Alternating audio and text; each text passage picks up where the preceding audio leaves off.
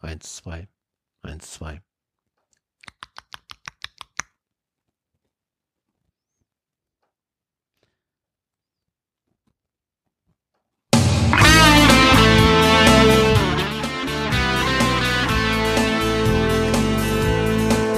Ja, daran kann man merken, dass wir schon lange nicht mehr gepodcastet haben.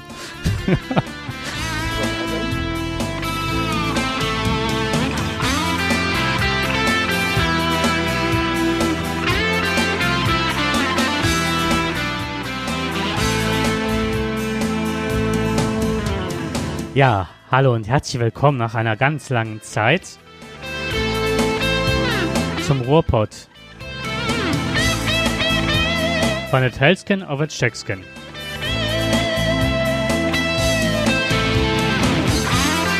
Es grüßen euch Jakob und Dirk. Das Jahr neigt sich dem Ende. Die einen gehen in den wohlverdienten Winter Winterurlaub, andere kommen wieder. Andere sind fleißig und machen eine Prüfung. Greta dürfte endlich wieder zu Hause sein. Ich hoffe es jedenfalls mit Hilfe der Deutschen Bahn und Dieter Nur darf jetzt dafür endlich in die Sendeferien gehen. Dafür sind wir jetzt wieder nach zwei Monaten Sendepause wieder am Start. Herzlich willkommen zur letzten Ausgabe im Jahr 2019. Ruhrpott von der Hölzken auf der Stölzken, von Höchstchen auf Stöckchen. Alles wird hier live gesendet. Ja, oh, das war ein Anfang mit Schwierigkeiten. Ja, du hast mir gerade so ein bisschen meine Ohrmuschel weggeblasen. das war nicht die Absicht, die ich hatte. Aber irgendwie, irgendwie höre ich dich jetzt wieder leiser. Kann das ja. sein? Ich hoffe, wir sind richtig auf Sendung. Ja. Ich gehe jetzt, ich drehe jetzt noch mal wieder ein du bisschen hier am da? Rädchen. Ja, ja, ich habe so. das jetzt so. hier. Ja, genau. Nimmst du die Finger da weg? Entschuldigung. Boah, du drehst schon wieder alles auf hier. Mann, oh Mann, kaum ist man mal zwei Monate lang nicht weg. Oder nicht weg oder weg. Du bist nicht weg, ich bin weg. Ich war weg. Du bist wieder da? Ja, ich, du siehst oder du hörst es. Ich bin noch ein bisschen im, im, im Reisemodus. Ich bin noch so ein bisschen, ja, so unter, unterlaufen. Ja, so gechillt. Genau, ich bin noch ein bisschen gechillt von der Sonne aus Spanien, in Andalusien. Ja, das war auch der Grund, warum wir unter anderem auch zwei Monate nicht gesendet haben. Wir wollten es machen, aber Jakob hat äh, eine ganz, ganz schwere und wichtige Prüfung absolviert nach über vier Jahren Ausbildung. Und ich weiß noch nicht mal, was es ist. Und er wird es uns gleich erzählen. Ich bin wirklich ganz, ganz neugierig. Irgendwann habe ich mal gesagt, hast du mir das eigentlich erzählt? Er sagte, ja, das habe ich dir erzählt. Ich sage, wann hast du mir das denn mal erzählt? Das hat er mir wahrscheinlich mal vor Jahren erzählt. Habe ich auch einmal im Ruhrpott erzählt, aber das ist so. Und der Mann, der kann schweigen, der kann nichts sagen. Der große Schweiger. Ja. Till Schweiger. Und dann kommst du hier hin und was ist er? Er ist auf immer irgendwas. Irgendwie ist er jetzt Therapeut. Aber das mhm. muss er uns gleich noch das mal ganz. Das so gegen Ende erzählen. Ja, das muss man unbedingt machen. Ich bin ganz gespannt. Ich weiß es wirklich nicht, was, was er gemacht hat. Deswegen, äh, das ist ja das Spannende an, an unserer Sendung. Wir beide wissen nicht, was der andere erzählen wird. Ähm, ich hoffe nur, dass, wenn du es mir erzählt hast, dass ich am Ende verstanden habe, was du mir erzählt hast. Äh, aber dann liegt das ja an dem Empfängerhorizont. Ja, und ich war eben. Knistern wahrscheinlich heute. Ja, es knistert aber auch, weil es viel spannender ist. Ja. ne? Es ist jetzt so, es wir haben noch viel zu erzählen. Uns. Das ja, ist genau. richtig, genau. Wir haben, wir wollten unbedingt podcasten, aber das hat leider mit der Technik nicht so ganz hingehauen, beziehungsweise auf meiner Reise habe ich nicht immer so äh, den Internetempfang gehabt, wie man sich das wünscht und dafür hätte man einen reibungslosen ähm, ja, Empfang haben müssen. Und das hat leider nicht funktioniert. Und äh, dann haben wir gesagt, okay, dann müssen unsere Hörer leider zwei Monate verzichten, was uns ganz schön wehgetan hat. Ja, genau. Also ich habe sehr oft an den Ruhrpott gedacht. Und, aber ich glaube, ich wäre auch nicht so häufig mehr zum Podcasten gekommen. Ähm, ja, was auch noch heute ein Problem sein wird, das ganz kurz, ich bin ein bisschen auch unter Spannung und es knistert bei mir ein bisschen, weil sich mein Akku in meinem äh, Laptop aufgebläht hat. Das habe ich vor der Sendung erst festgestellt und und er drückt da halt hier auf die Tastatur und die senkt sich gerade wieder so ein bisschen. Die entspannt sich sozusagen. Ich habe den ausgebaut und hoffe jetzt nicht, dass ich irgendwo drankomme, dass die Sendung nachher. Ähm, also aufblinken kenne ich eigentlich immer nur nach, nach viel Zwiebeln und Bohnen äh, nach der spanischen Küche. aber dass ein Akku sich aufblinken kann, das habe ich ja. noch nie gehört. Das hört sich mhm. wirklich gefährlich an. Das ist auch nicht ohne, denke ich. Also was da jetzt alles mit passieren kann, also jetzt, dass er sich aufbläht, ob der Feuer fangen kann und so, weiß ich nicht. Aber es ist nicht ohne. Alleine, dass er schon nicht mehr gerade auf dem Tisch stand. Ne? Ach, deswegen hast du den Feuerlöscher gleich hier stehen und nicht wegen deinem Adventskranz. Richtig, das nennt man Bier. genau. der Durstlöscher. Hat, richtig, das ist der, der Feuerlöscher. Heute genau. trinken wir, du hast ein Bier mitgebracht aus Barcelona. Aus Barcelona. Wie heißt überhaupt so aus? Barcelona? Hm? Barcelona, Barcelona? Barcelona. Barcelona. Also du musst schon das musst du glaube ich schon, ich weiß es aber nicht. Ja. Nein, eine gute, gute Die Frage ist, ob es Estrella heißt oder Estrella heißt das nicht wenn man denkt, du, ich habe ich hab einfach nur äh, Cerveza gesagt, ich will irgendein Bier haben. Okay. die verstehen, die verstehen, die gucken dann einen an und sagen, ach, der kann auch kein Spanisch, äh, aber die wissen, was Bier bedeutet und äh, wenn man mal eins trinken möchte. Also sie sind sehr gut eingestellt. Und damit habe ich schon ein bisschen verraten jetzt, in, in welchem Land ich ah, gewesen ah, bin. Nee, das ist ja, ist ja auch korrekt. Ich meine, erstmal Prost. Prost. Ja, genau. Ich habe schon die halbe leer getrunken. Aber es ist 0,3. Hat wie viel Prozent überhaupt? Ich weiß es gar nicht. Kannst du es lesen? 5,4. Bisschen mehr als deutsches 18, Bier. 1876. Mhm. Ich muss sagen, ich finde das richtig lecker. Das ist schmackhaft, ja. Ja. Spanien ist so oder so schmackhaft. Sehr, sehr lecker. Du kannst ja wunderbar lecker essen, also wirklich sehr gut essen. Mein Freund sagt immer, also der sagt immer, du musst lecker essen. Also ich, wir waren mal wieder in einem Restaurant und da haben wir sehr lecker gegessen. Das ist so ein geflügeltes Wort und das ist auch seine Frau Spanierin ein ganz liebe Spanier.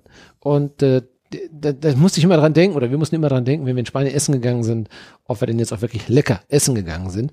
Und jeder, also die Zuhörer, die mich kennen, wissen, dass ich ja zu der Fraktion der äh, unbeliebten Veganer gehöre. Ähm, die haben ab und zu mal auch ein paar Schwierigkeiten, etwas zu essen bekommen. Oh Wunder, das ist aber nicht so. Du, die Spanier sind da viel besser aufgestellt als Deutsche. Okay. Also du kriegst es wirklich genauso. Die haben ihre Discounter dort. Also du siehst dort die üblichen Discounter, die du hier siehst, siehst du an jeder Ecke. Sehr groß aufgestellt. Also ich habe immer so alle zehn Kilometer findest du da die entsprechenden vier Buchstaben von beiden Seiten, äh, von allen Seiten. Und die sind äh, sehr gut sortiert, haben häufig mehr an veganen Sachen, als es hier in Deutschland gibt. Mhm. Aber dann gibt es eben noch die anderen, äh, Mercadona, gibt es noch äh, die französische Gruppe äh, Carrefour. Mhm. Oder wenn du in Frankreich fährst, hast du im Leclerc. Leclerc ist, ist mein Lieblingsladen. Oh, Leclerc ist einfach, wenn, wenn einer durch Frankreich fährt, der muss ins, in, in, das, mhm. in den großen Laden Leclerc gehen. Du kannst da übrigens auch sehr gut tanken. Äh, wenn du in Frankreich mit einem Wohnmobil tanken willst, ist das teuer. Und dann schaust du erstmal, wo ist ein, ein großer Carrefour oder Leclerc und die sind teilweise 20 Cent günstiger im Liter. Okay. Das ist schon äh, eine Hausnummer. Wenn man mhm. bedenkt, wenn man da 80 Liter tankt, da sind das schon ein paar Euro. Und meine Erfahrung war auch, äh, man muss nicht immer über Autobahn fahren. Also ich habe immer wieder gehört, ja, die Autobahnen sind zu teuer und das dauert zu lange, wenn du dann über die Nationalstraßen fährst. Also meine Erfahrung ist, wenn einer mit dem Wohnmobil fährt und hat ein bisschen Zeit, ähm, teilweise sind die Verzögerungen nur eine Stunde oder zwei und du siehst viel mehr vom Land und du fährst wunderbar und zahlst keinen Cent dafür. Hm. Ja, und die Autobahn, teilweise sind die ausgebaut wie Autobahn. Da gibt es ganz lange Strecken. Ich würde wirklich immer wieder zusehen, dass ich möglichst Autobahnen, also mit Mautgebühren vermeide. Und das haben wir in den zwei Monaten wirklich sehr, sehr gut geschafft. War übrigens ein sehr günstiger Urlaub, war das gewesen. Man glaubt es nicht. Mit einem Wohnmobil günstig reisen. Aber das ist so. Mhm, das glaube ich sogar. Also wir haben das äh, mit dem Dachzelt erleben wir das ja auch. Dass, ähm, ich habe nicht gedacht, dass das so günstig ist, äh, in Deutschland zu reisen. Also das kann man sich ganz gut leisten.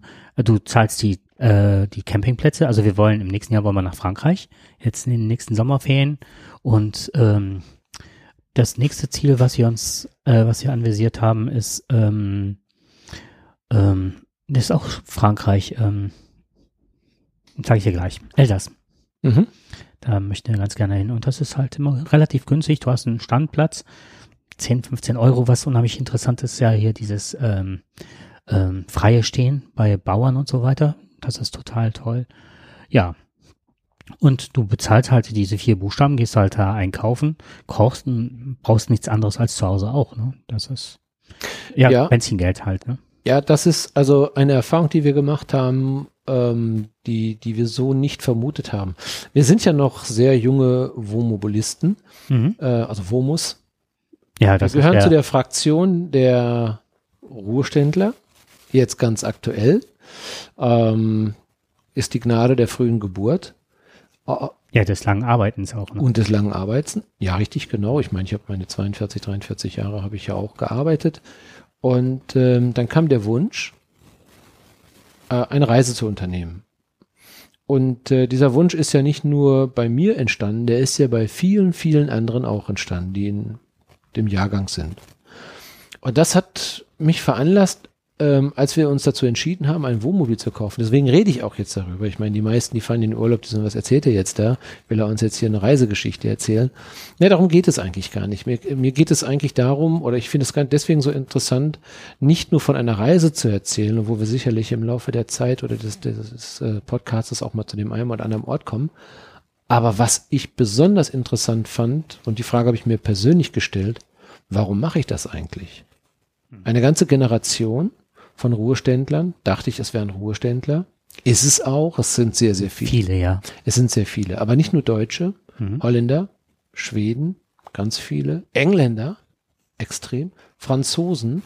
Warum die sich zu einem Schritt, zu diesem Schritt entscheiden, ähm, sich ein Wohnmobil zu kaufen und ähm, dann quasi über Monate in den Süden zu fahren, äh, oder auch in andere Gebiete. Im Sommer fahren die dann in den Norden, im, im Winter fahren die in den Süden. Und ich habe mich gefragt, sagt mal, ich habe die alle, ich habe die alle gefragt, habt ihr denn kein Zuhause? Habt ihr mhm. denn keine Familie? Manche machen es so, dass die über die Weihnachtszeit ihr Wohnmobil an einem bestimmten Platz stehen lassen und dann mit dem Flieger nach Hause. Ja. Dann zwei Wochen später oder eine nach Silvester, nach zwei Wochen fliegen die wieder zurück und dann machen die ihre Tour weiter. Das ist einfacher, als mit ihrem Wohnmobil wieder zurückzufahren. Und somit haben die dann, ähm, ja, sind sie im Kreise ihrer Liebsten, ihrer Familie und feiern Weihnachten. Ähm, es geht nicht darum, sich von den Familien zu distanzieren. Das, das ist ja so, man, man hört ja, man denkt ja irgendwann, ja Mensch, wenn einer fünf, sechs Monate und wir sind kurz geblieben, zwei Monate. Ähm, andere sind sechs Monate unterwegs. Das hat mich schon zum Überlegen gebracht, warum tun die das? Warum wollen die weg? Ähm, ich selber habe mir die Frage ja äh, im Laufe der zwei Monate häufiger gestellt. Was ist denn überhaupt dein Interesse? Was ist deine Intention?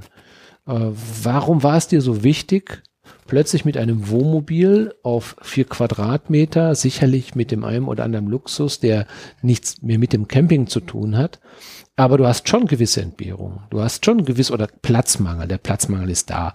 Äh, du musst dich auf kleinem Bereich bewegen. Äh, die, die Campingplätze, also wir steuern keine Campingplätze an, sondern Stellplätze, die so im Schnitt zwischen kostenlos und 15 Euro kosten. Ähm, wenn sie etwas kosten, dann hast du in der Regel kannst du dann auch entsorgen, kannst du deinen hm. dein WC entsorgen, kannst Frischwasser tanken. Strom brauchen wir so gut wie gar nicht weil wir zwei, weil wir eine Solaranlage drauf haben mit zwei Batterien. Und gerade im Süden, muss ich sagen, ähm, war es eigentlich so, hätten wir auf Strom komplett verzichten können. Äh, ich habe das nur gemacht ähm, wegen der, wegen dem, dem Kühlschrank. Der Kühlschrank läuft auf Strom, aber auch Gas. Und wenn du keinen Strom nimmst, dann läuft er eben auf Gas. Und ich wusste nicht, wie lange komme ich mit der Gasflasche hin. Ähm, ich habe mir eine zweite mitgenommen. Ich habe mir auch zur Empfehlung für viele, wo muss die dann fahren, die meisten, die es also für die, die es irgendwann mal machen wollen, sich auch eine zweite Toilette anzuschaffen, wenn sie dann doch mal kostenfrei stehen. Also ich habe in, in Portugal haben wir über eine Woche an einer Küste, an einer Steilküste mit direkten Blick aufs Meer, die tosende Brandung gesehen. Ich habe da quasi auf unser Bett gelegen, konnte dann mit dem Laptop dann da ein bisschen arbeiten, konnte da ein bisschen schreiben und habe dann das Meer von oben aus zehn Meter Höhe dann quasi dann sehen, wie es da unten tobte. Und die Sonne schien. Ja, das, das war wunderschön. Das war wirklich wunderschön. Den Platz möchtest du nicht verlassen. Ähm, das, das ist schon etwas, was, was du so in einem normalen Urlaub nicht hast. Mhm. Ja, wenn du Pauschalurlaub nimmst, dann bist du in deinem Hotel und äh, dann wirst du so etwas, allerhöchstens, wenn du mal zum Strand gehst, vielleicht von deinem Hotelzimmer aus beobachten, aber eben nicht so. Ja. Ja. Und ich, wir haben viele, wir haben viele Menschen getroffen aus, aus allen, von, also wirklich vielen Nationen. Und ähm, ganz besonders in Erinnerung, deswegen muss ich das unbedingt einfach mal erwähnen. Das war schon in, in Portugal, als wir dann äh, zum ersten Mal dann kostenfrei gestanden haben. Die portugiesische Küste ist sehr gut dafür prädestiniert. Ähm, sehr viele stehen dort frei. Und äh, was mir zum Beispiel aufgefallen ist, dass sehr viel, ich nenne die, diese äh, äh, alternativen Klappspaten Wohnmobilisten. Das heißt, sie sind, äh, sie kommen mit sehr alten Fahrzeugen, also Wohnmobilen, meistens ein Bulli, äh, selbst ausgebaut, teilweise sehr amüsant mit, mit alten Holztischchen da drin, mhm. also sehr liebevoll gemacht. Ähm, ich habe auch äh, also auch mit, mit sehr eigenartigen oder merkwürdigen Konstruktionen von Heizkörpern. Ähm, wir haben ein Paar getroffen, ein junges Paar getroffen, die hat zum Beispiel, die haben zum Beispiel komplett ihre Wohnung aufgegeben und äh, haben ihr letztes Geld genommen, haben das in diesen Oldtimer, also das war schon Oldtimer, äh, Bully, ähm, weil das kostengünstiger ist, ähm, investiert. Und ich habe gedacht, wow, mutig, dass der die Fahrt überhaupt bis dahin überstanden hat. Uh, vieles war geklebt, also wirklich zusammengeklebt auch. Also Panzerband hilft, gar keine Frage. Aber die, die Spezialität war, die, die Besonderheit war dieser wunderbare Ofen. Äh, wirklich tolle Konstruktion. Ein Ofenrohr, unten ein eingeschweißte kleine Kassette, da kam ein Brikett rein, also ein Brikett, mhm. der wurde angezündet. Obenrum waren Kohlesteine in einem Netz gefangen, in einem Stahlnetz gefangen. Die haben sie noch schön schwarz angestrichen, damit das aussieht wie Kohle. Das waren aber eigentlich nur Kaminsteine, kleine. Die heizten sich dann auf. Und dann haben die eben diesen Brikett da reingeworfen und das Ofenrohr guckte oben so ungefähr 30 Zentimeter aus dem Bullidach raus. Ähm, also das fand ich schon sehr, sehr spannend, äh, wie die das, ich sage, ist das nicht gefährlich? Ja, man kann, man kann sich verbrennen, das kommt schon mal vor, wenn man so nah Ich weiß nicht, ist das, äh, waren das Deutsche? Das waren Deutsche, genau. Und das war vom TÜV abgenommen? Äh, ich weiß nicht, ob man das beim Oldtimer alles so machen darf. Das war, habe ich mich auch gefragt. Ja. Aber anscheinend, gar, dass man ja. überhaupt mit dem Auto noch so weit fahren würde, mhm. das war schon sehr, sehr mutig. Die Klappspaten-Fraktion, die du gerade benanntest, ähm, welches Alter hatten die im Durchschnitt? Ja, das war ein sehr, das ist eine sehr junge Generation. Mhm. Äh, was heißt, nein, das kann ich gar nicht sagen, sehr jung. Es war also eine Generation, die schon angefangen hat zu arbeiten. Manche haben erstmal studiert, gelernt, Abitur gemacht oder sonst irgendwas, äh, haben dann angefangen zu arbeiten haben gesagt, nee. Und das fand ich auch sehr interessant. Ähm, die wollten nicht mehr arbeiten, die wollten eine Auszeit nehmen. Und ähm, das waren wirklich junge Leute, die dann, also sie haben zu richtigen Wagenburgen haben die sich da zusammen getan. Die haben sich also wirklich förmlich gefunden und ich glaube auch, äh, die wussten auch, wo diese Plätze sind. Wir sind dummerweise aufgrund einer Empfehlung über Camperkontakt sind wir da hingekommen. Und äh, aber wir kamen da gar nicht dazwischen, weil die haben eine echte Wagenburg gebildet. Ähm, was mich ein bisschen daran gestört hat, deswegen sage ich Klappspaten-Alternative. Äh, sie haben ein sehr alternatives Leben, führen die. Sie wollen Freiheit haben. Ähm, sie, sie werden, ich weiß nicht, wo die ihr finanziellen Mittel beziehen. Ich meine verstanden haben aus Deutschland. Sie bekommen irgendetwas, ob von den Eltern oder von irgendwelchen, ich weiß nicht, ob einer Hartz IV oder sowas hat. Komme ich gleich nochmal dazu, wie günstig eigentlich so ein Urlaub sein kann. Und ähm, sie kommen mit sehr, sehr wenig Geld, kommen sie dann aus, sie bleiben dann da stehen, zahlen nichts. Aber was mir aufgefallen ist, ähm, gute Wohnmobile sind ja in der Regel mit WCs ausgestattet und wenn sie es nicht sind, geht man dann, wenn man auf Dauercamping geht, geht man normalerweise dann zumindestens auf einen Stellplatz, wo ich was entsorgen kann. Du hast immer die Möglichkeit, dir eine, eine, eine, eine flexible Toilette mitzunehmen. Hm. Ähm, das haben wir. Wir haben so das Potti halt. Hm. Genau, das finde ich hm. wirklich gut. Hatten die aber nicht. Die hatten, was, ich sag, was, wie macht ihr das denn jetzt? Ne? Hm. Ja, holt er seinen Klappspaten raus. Das ist unsere Toilette. Das fand ich auch sehr interessant. Und dann verschwand er. Ähm, das war oben zum Beispiel bei Sagres war das so gewesen, oben am westlichsten Punkt. Die letzte Bratwurstbude äh, Europas. Die Assoziation ist gerade nicht gut. Genau, aber es war so. genau so war es. Und äh, aber das ist eine sehr schöne Assoziation. Und äh, der nahm dann seinen Spaten und ging dann in die Heide. Und die war jetzt nicht hochbewachsen. Hm. Da habe ich mich gefragt, was macht er denn jetzt da? Ja, natürlich, er macht das, was, natürlich. wenn man keine Toilette hat. Mhm. Hat er sich da ein Loch gegraben und dann saß er noch den Oberkörper und dann hat er seine Dinge da verrichtet. Ähm, das kann man machen, glaube ich, in einer sehr weiten Natur. Wenn ich weiß, wenn ich irgendwo in Norwegen bin und ich kann nicht entsorgen, dann habe ich sicherlich äh, die Möglichkeit, das, das wird der Umwelt sicherlich nicht unbedingt äh, schaden. Aber das war zum Beispiel da in Portugal an einer wirklich sehr, sehr schönen Küste. Und ähm, im Hinterland war so ein bisschen Waldstück. Und da sind die alle, gehen die da über Jahre rein. Und das hast du gerochen. Wenn der Wind von der anderen Seite kam, dann gehst du aber flüchten. Mhm. Und äh, das ist so eine richtige Fäkalien, Fäkaliengrube geworden. Und da muss ich sagen, da kann ich die Portugiesen und die Spanier verstehen, dass sie sagen, nein, das wollen wir nicht. Das ist schön, dass ihr, dass ihr bei uns Urlaub macht, mhm. euer Leben verlebt, aber bitte nimmt doch bitte euren Abfall mit oder euer Mist. Ja, entsorgt es vernünftig. Es gibt Entsorgungsstellen, die gibt es, das kann man wunderbar machen. Was manche auch machen, und das finde ich auch sehr schade, und das, äh, deswegen werden auch, sind nicht alle damit einverstanden, wenn sie ein WOMO sehen, ähm, dass sie zum Beispiel äh, ihre Chemietoilette einfach in der Natur entsorgen. Auch das kommt vor. Das, das sind Einzelfälle, zum Glück sind das Einzelfälle, mhm. aber sie gibt sie. Mhm. Und äh, irgendwann glaube ich, dass es wird nicht mehr lange dauern, dann werden solche schönen Plätze nicht mehr. Ja, das hast du ja immer häufiger, dass diese, äh, dass das schon gar nicht mehr geht. Ja. Also da waren schon viele Stellen, habe ich gesehen, in Dänemark schon, die man so nicht mehr nutzen durfte zum freien Stehen und Holland auch, ist auch verboten. Du siehst jetzt überall, da stehen, die haben diese Balken da drauf, ne, auf den Parkplätzen ja. und da kommst du nicht mehr drauf. Mhm.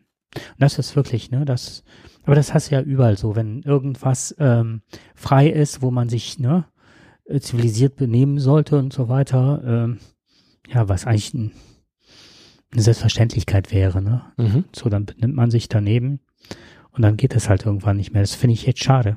Wir haben das, ähm, an einem Punkt haben wir das ganz persönlich erlebt wir wollten, wir haben einen Zwischenstopp gemacht, wir waren auf der Durchreise, haben auf einem ganz normalen öffentlichen Parkplatz gleich gegenüber vom Strand, da war nur noch eine Straße dazwischen gestanden, riesengroß der Platz. Ähm, wir waren da fast ganz alleine gewesen. Ich glaube, es standen, da, da hätten 100 stehen können, es standen zwei oder drei standen da nur. Kaum, dass wir gestanden haben, ich konnte noch nicht mal den Wagen richtig hinstellen, kommt einer mit so einem Jeep angefahren, äh, also in GSG 9 Manier, rast er auf uns zu, macht eine Vollbremsung, schleudert quasi vor unserem Auto so quer, so dass wir nicht mehr fahren konnten, steigt aus und kommt wütend auf mich zu und, und drückt mir da so einen Zettel in der Hand, der in mehreren Sprachen verfasst war und der, der ganz klar aufzeigte, du bist hier unerwünscht. Mhm. Ja, wir holen die Polizei, wenn du noch weiter hier stehst. Wobei das Recht, das spanische Recht sagt, du kannst bis zu 48 Stunden auf einem Parkplatz stehen. Ähm, Du sollst nur eben kein Campingverhalten zeigen. Das heißt, in mhm. dem Moment, wo du die Satellitenschüssel aufstellst, bezahlst du 500 Euro, wenn die Polizei das sieht. Zu Recht ist es eben, wenn die das nicht wollen, ist es dann eben eine klare Ansage. Das, äh, in Deutschland ist das, glaube ich, zur Wiederherstellung der Fahrtüchtigkeit, ne? Das genau. Hm. Richtig. Da kannst du das, dann darfst du einmal übernachten, mhm. aber dann kannst du weiterfahren. Sollst du eben auch weiterfahren. Ähm, es gibt gute Gründe, warum man gewisse Plätze reguliert und sagt, nein, hier möchte ich das nicht. Warum das da ist, weiß ich nicht. Ich glaube, die Kommune hat sich einfach sehr darüber aufgeregt. Das war ein ganz normaler, riesengroßer Platz. Ähm, aber wahrscheinlich. Ja, wahrscheinlich das Verhalten, ne? Das Verhalten, mhm. das ist richtig. Wobei, was mich eben schon gestört hat, was du sagtest, ist, wenn die Leute nach Hause fliegen. Du hast, ne, fährst mit dem Wohnmobil los und äh, willst Natur erleben und so und dann bist du derjenige, äh, der dann, äh, da geht gerade der Rechner aus. Ähm, also jetzt nur. Ja, Standby. Alles gut. Ähm, und dann bist du halt derjenige, der dann für die nachfolgende äh, Generation äh, die Umwelt mit einem Flugzeug versaut, ne? Du kannst ja, ich weiß nicht, wie viele Jahre du mit deinem Wohnmobil durch äh, Andalusien fahren kannst, ne? Wenn du einmal nach Hause und wieder zurückfliegst. So ist das. Also das ärgert mich auch. Weil ich auch, weil ich auch wirklich argumentiere, ich habe, man, man spricht natürlich darüber, was ist jetzt nun nachhaltig, was ist umweltfreundlich. Ähm, wir haben uns vorher damit beschäftigt, bevor wir uns das auch gekauft haben. Und ich habe auch gedacht, naja, es ist ja schon Diesel, es ist eine Spritschleuder. Jetzt, unser verbraucht jetzt ähm, mit seinen 170 PS verbraucht äh, zwischen 9,8 und 10,2 Liter bei einer sparsamen Fahrweise, also zwischen 90 und 110. Mehr sollte man auch nicht fahren.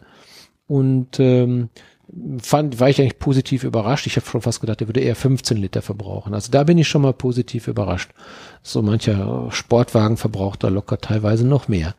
Ähm, du fährst natürlich klar, du fährst schon deine, deine 5, 6 oder 7000 Kilometer über zwei Monate.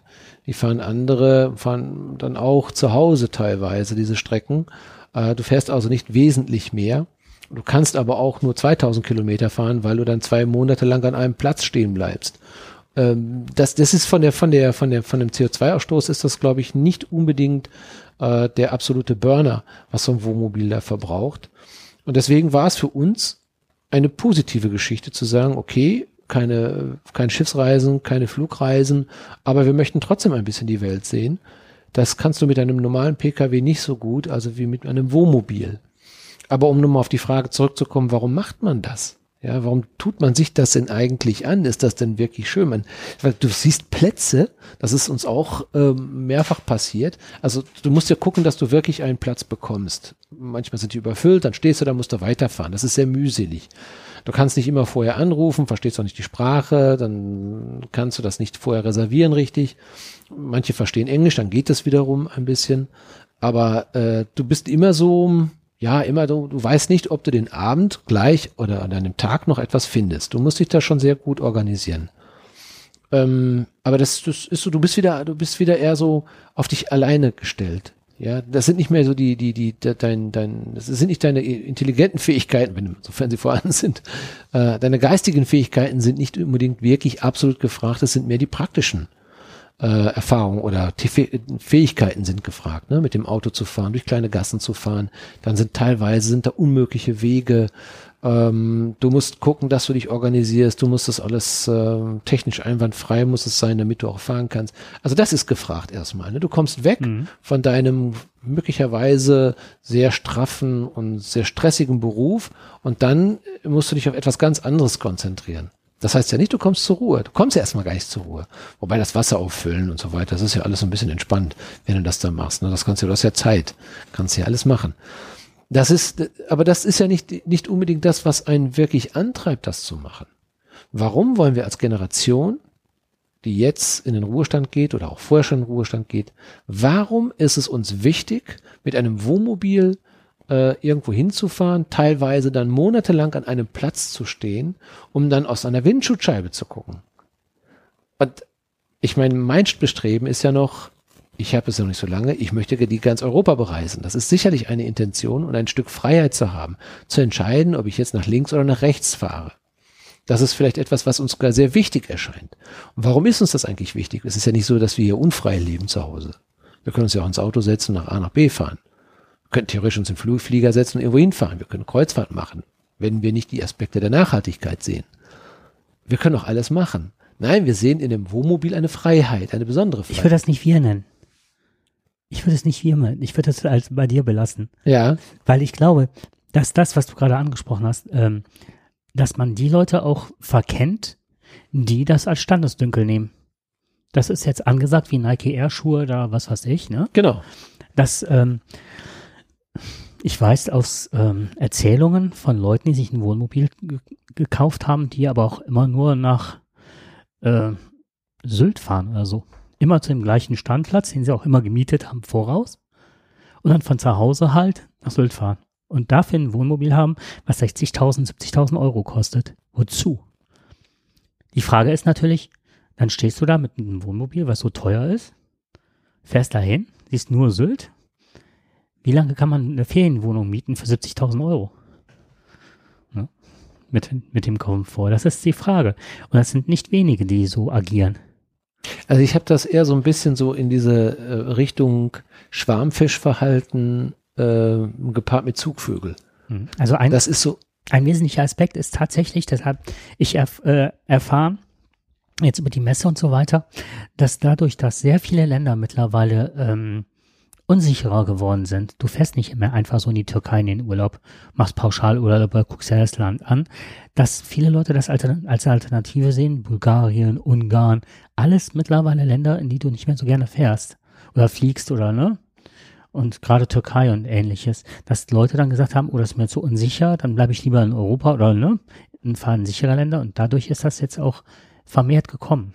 Ich glaube, das Thema, die, das Thema Sicherheit, was du ansprichst, das ist sicherlich ein Argument, was sich vielleicht nicht unbedingt nur auf Länder bezieht, sondern die Sicherheit mit meinem eigenen Zuhause. Ja. In meinem eigenen, mit meinen eigenen vier Wänden, mit meiner Bettwäsche, mit meiner Toilette, mit meiner Dusche, ja, mit meinem Kühlschrank. Mit meiner Tür zu. Mit meiner Tür zu. Ja, mhm. ich kann die Tür zumachen und bin für mich dann da. Und meine Entscheidung, ob ich von A nach B gehe oder links mhm. oder rechts, ob ich hier parke oder weiterfahre, ob mir das mhm. recht ist oder nicht recht ist, das kannst du ja bei Pauschalreisen ja häufig nicht machen. Hast du gebucht, bist du gefangen. Ja, richtig. Ja, bist du aber in einem Auto unterwegs, beziehungsweise mit einem Wohnmobil und du siehst, naja, dieser Platz gefällt mir jetzt nicht, dieser Stellplatz, da kann ich weiterfahren. Mhm. Die Nachbarn gefallen mir nicht, bin ich am nächsten Tag weg.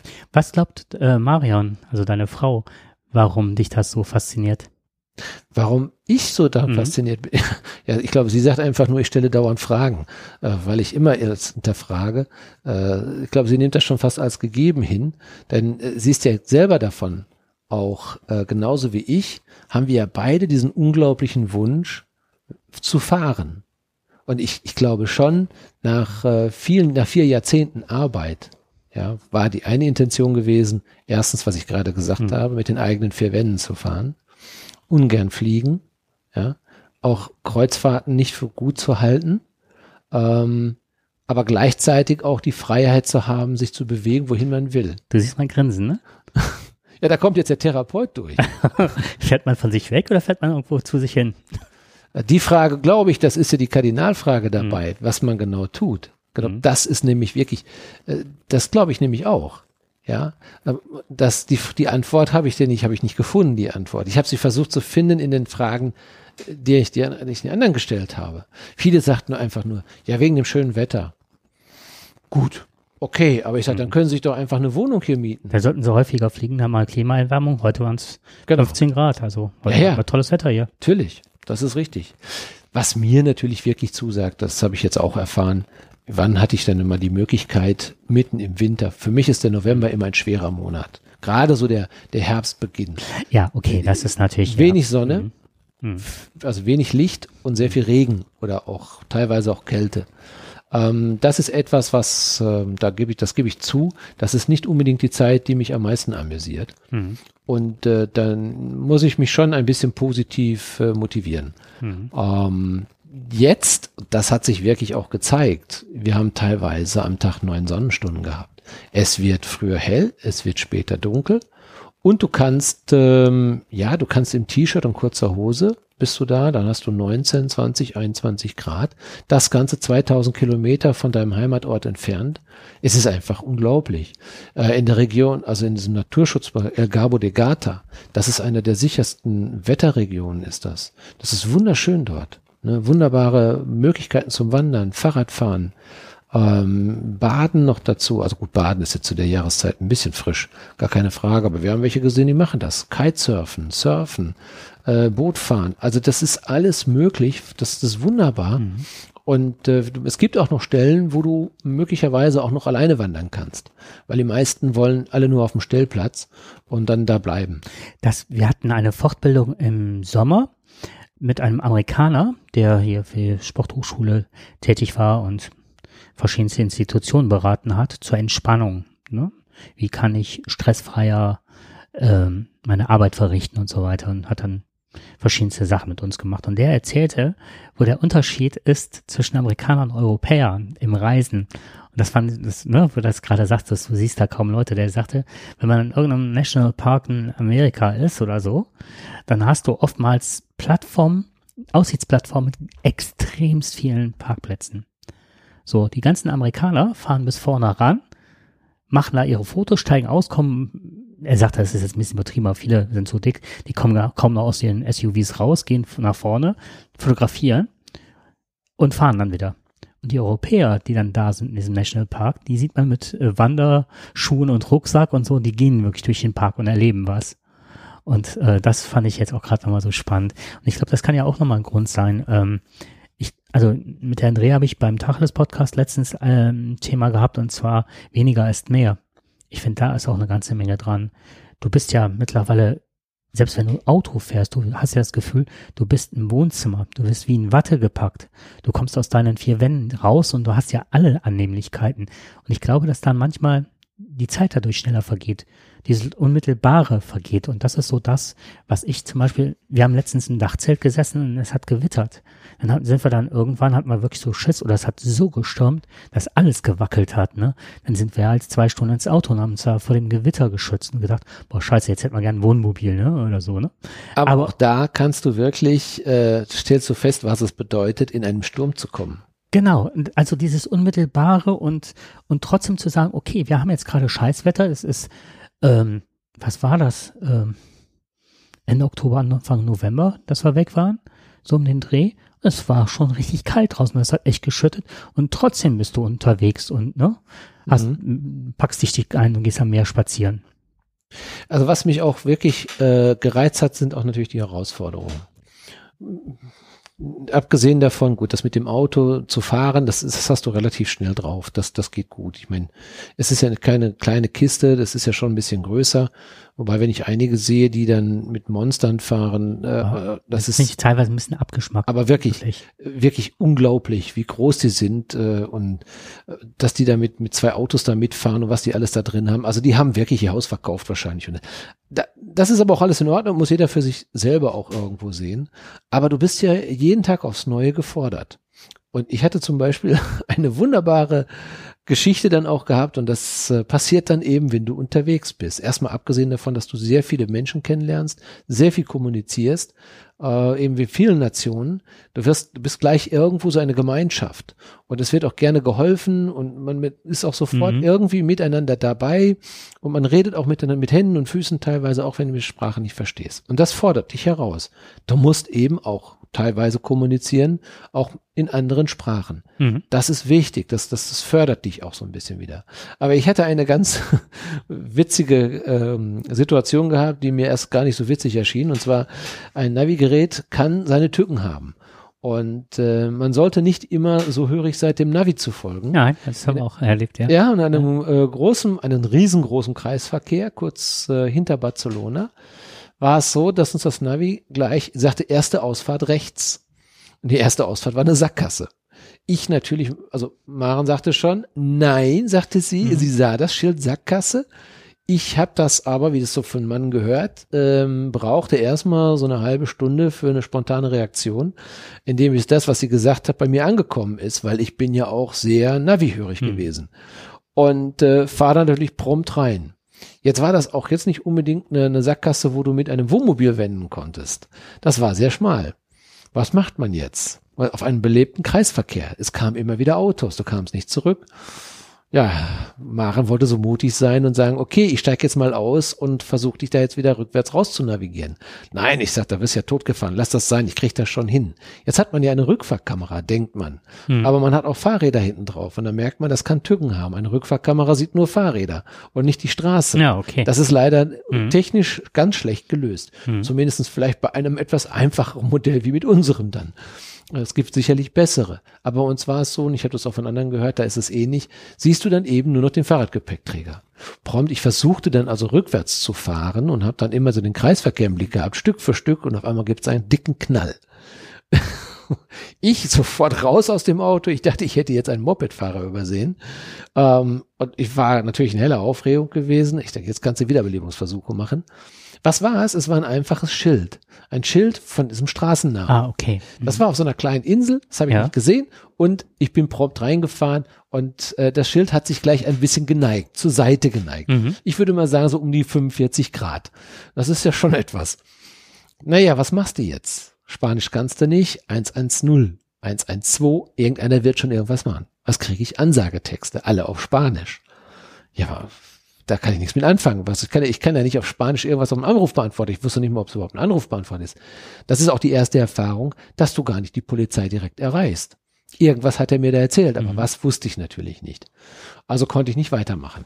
Naja gut, dann sind wir doch erstmal aus dem Kreisverkehr raus, wollten erstmal auf dem Parkplatz dann gucken, was wir jetzt machen, also wo, wie, wie wir die Polizei erreichen können. Dann habe ich natürlich gesucht, ob eine Polizeistation ist, äh, wie komme ich dann dahin, vielleicht in Barcelona und, und, und wollte den Unfall unbedingt melden. Naja, und äh, dann kam die Idee, Mensch, du bist doch im ADAC, rufst du doch mal Auslands-ADAC an. Das war auch gut so, mhm. denn gleich in Barcelona war jemand gewesen Und äh, der konnte auch sehr gut Deutsch, habe ihn auch gesprochen. Und dann fragte er mich, was ich denn wollte. Ich sage, ja, ich möchte gerne diesen Unfall melden, habe ihm das geschildert. Und das Schild, das ist dann da schräg und ja, sagt er, dann fahren Sie doch weiter. äh, nein, ich sage, das kann ich nicht hm. machen. Ich, äh, das ist Unfallflucht, mhm. das ist Fahrerflucht. Und äh, ich möchte gerne noch mal Spanien bereisen, mhm. äh, auch in Zukunft. Mhm. Ja, wieso? Das doch, was soll denn da passieren? Hat sie denn einer gesehen?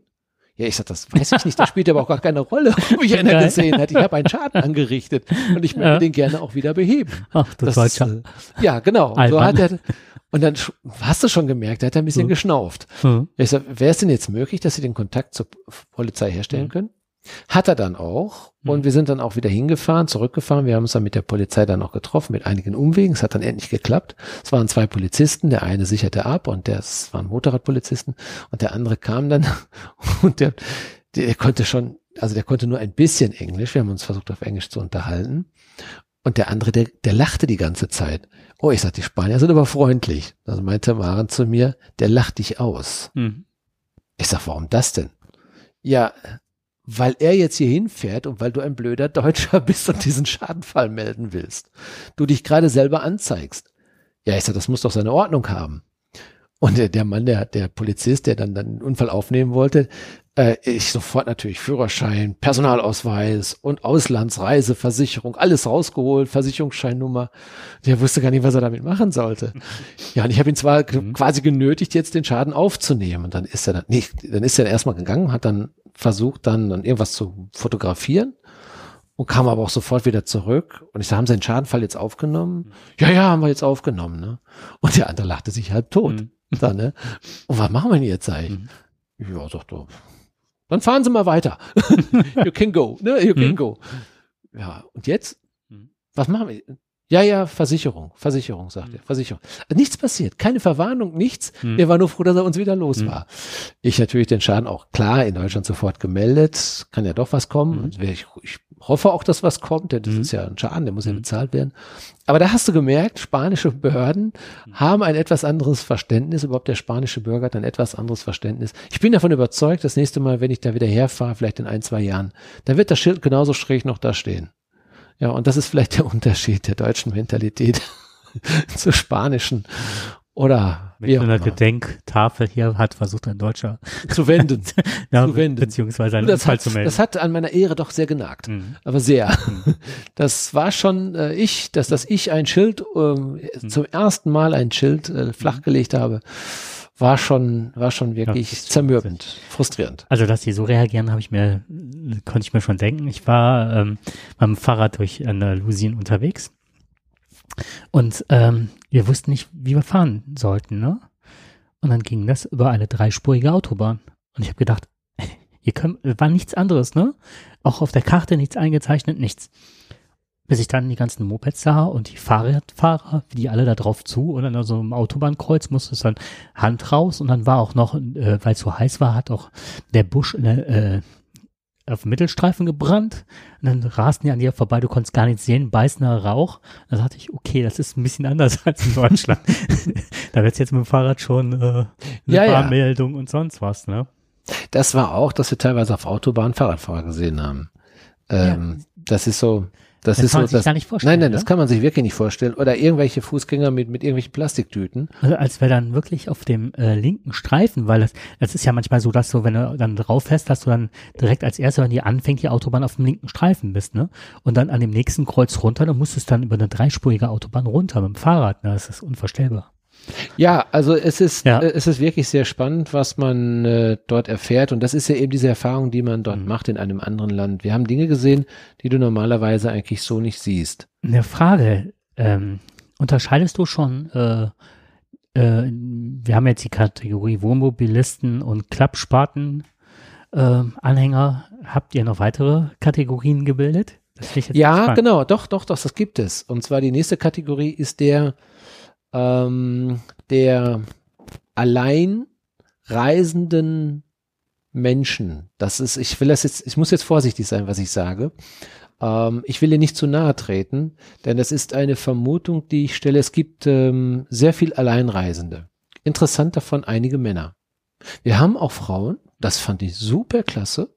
Ja, Frauen, die über Monate mit ihrem Wohnmobil fahren, aber die haben eine ganz andere Intention.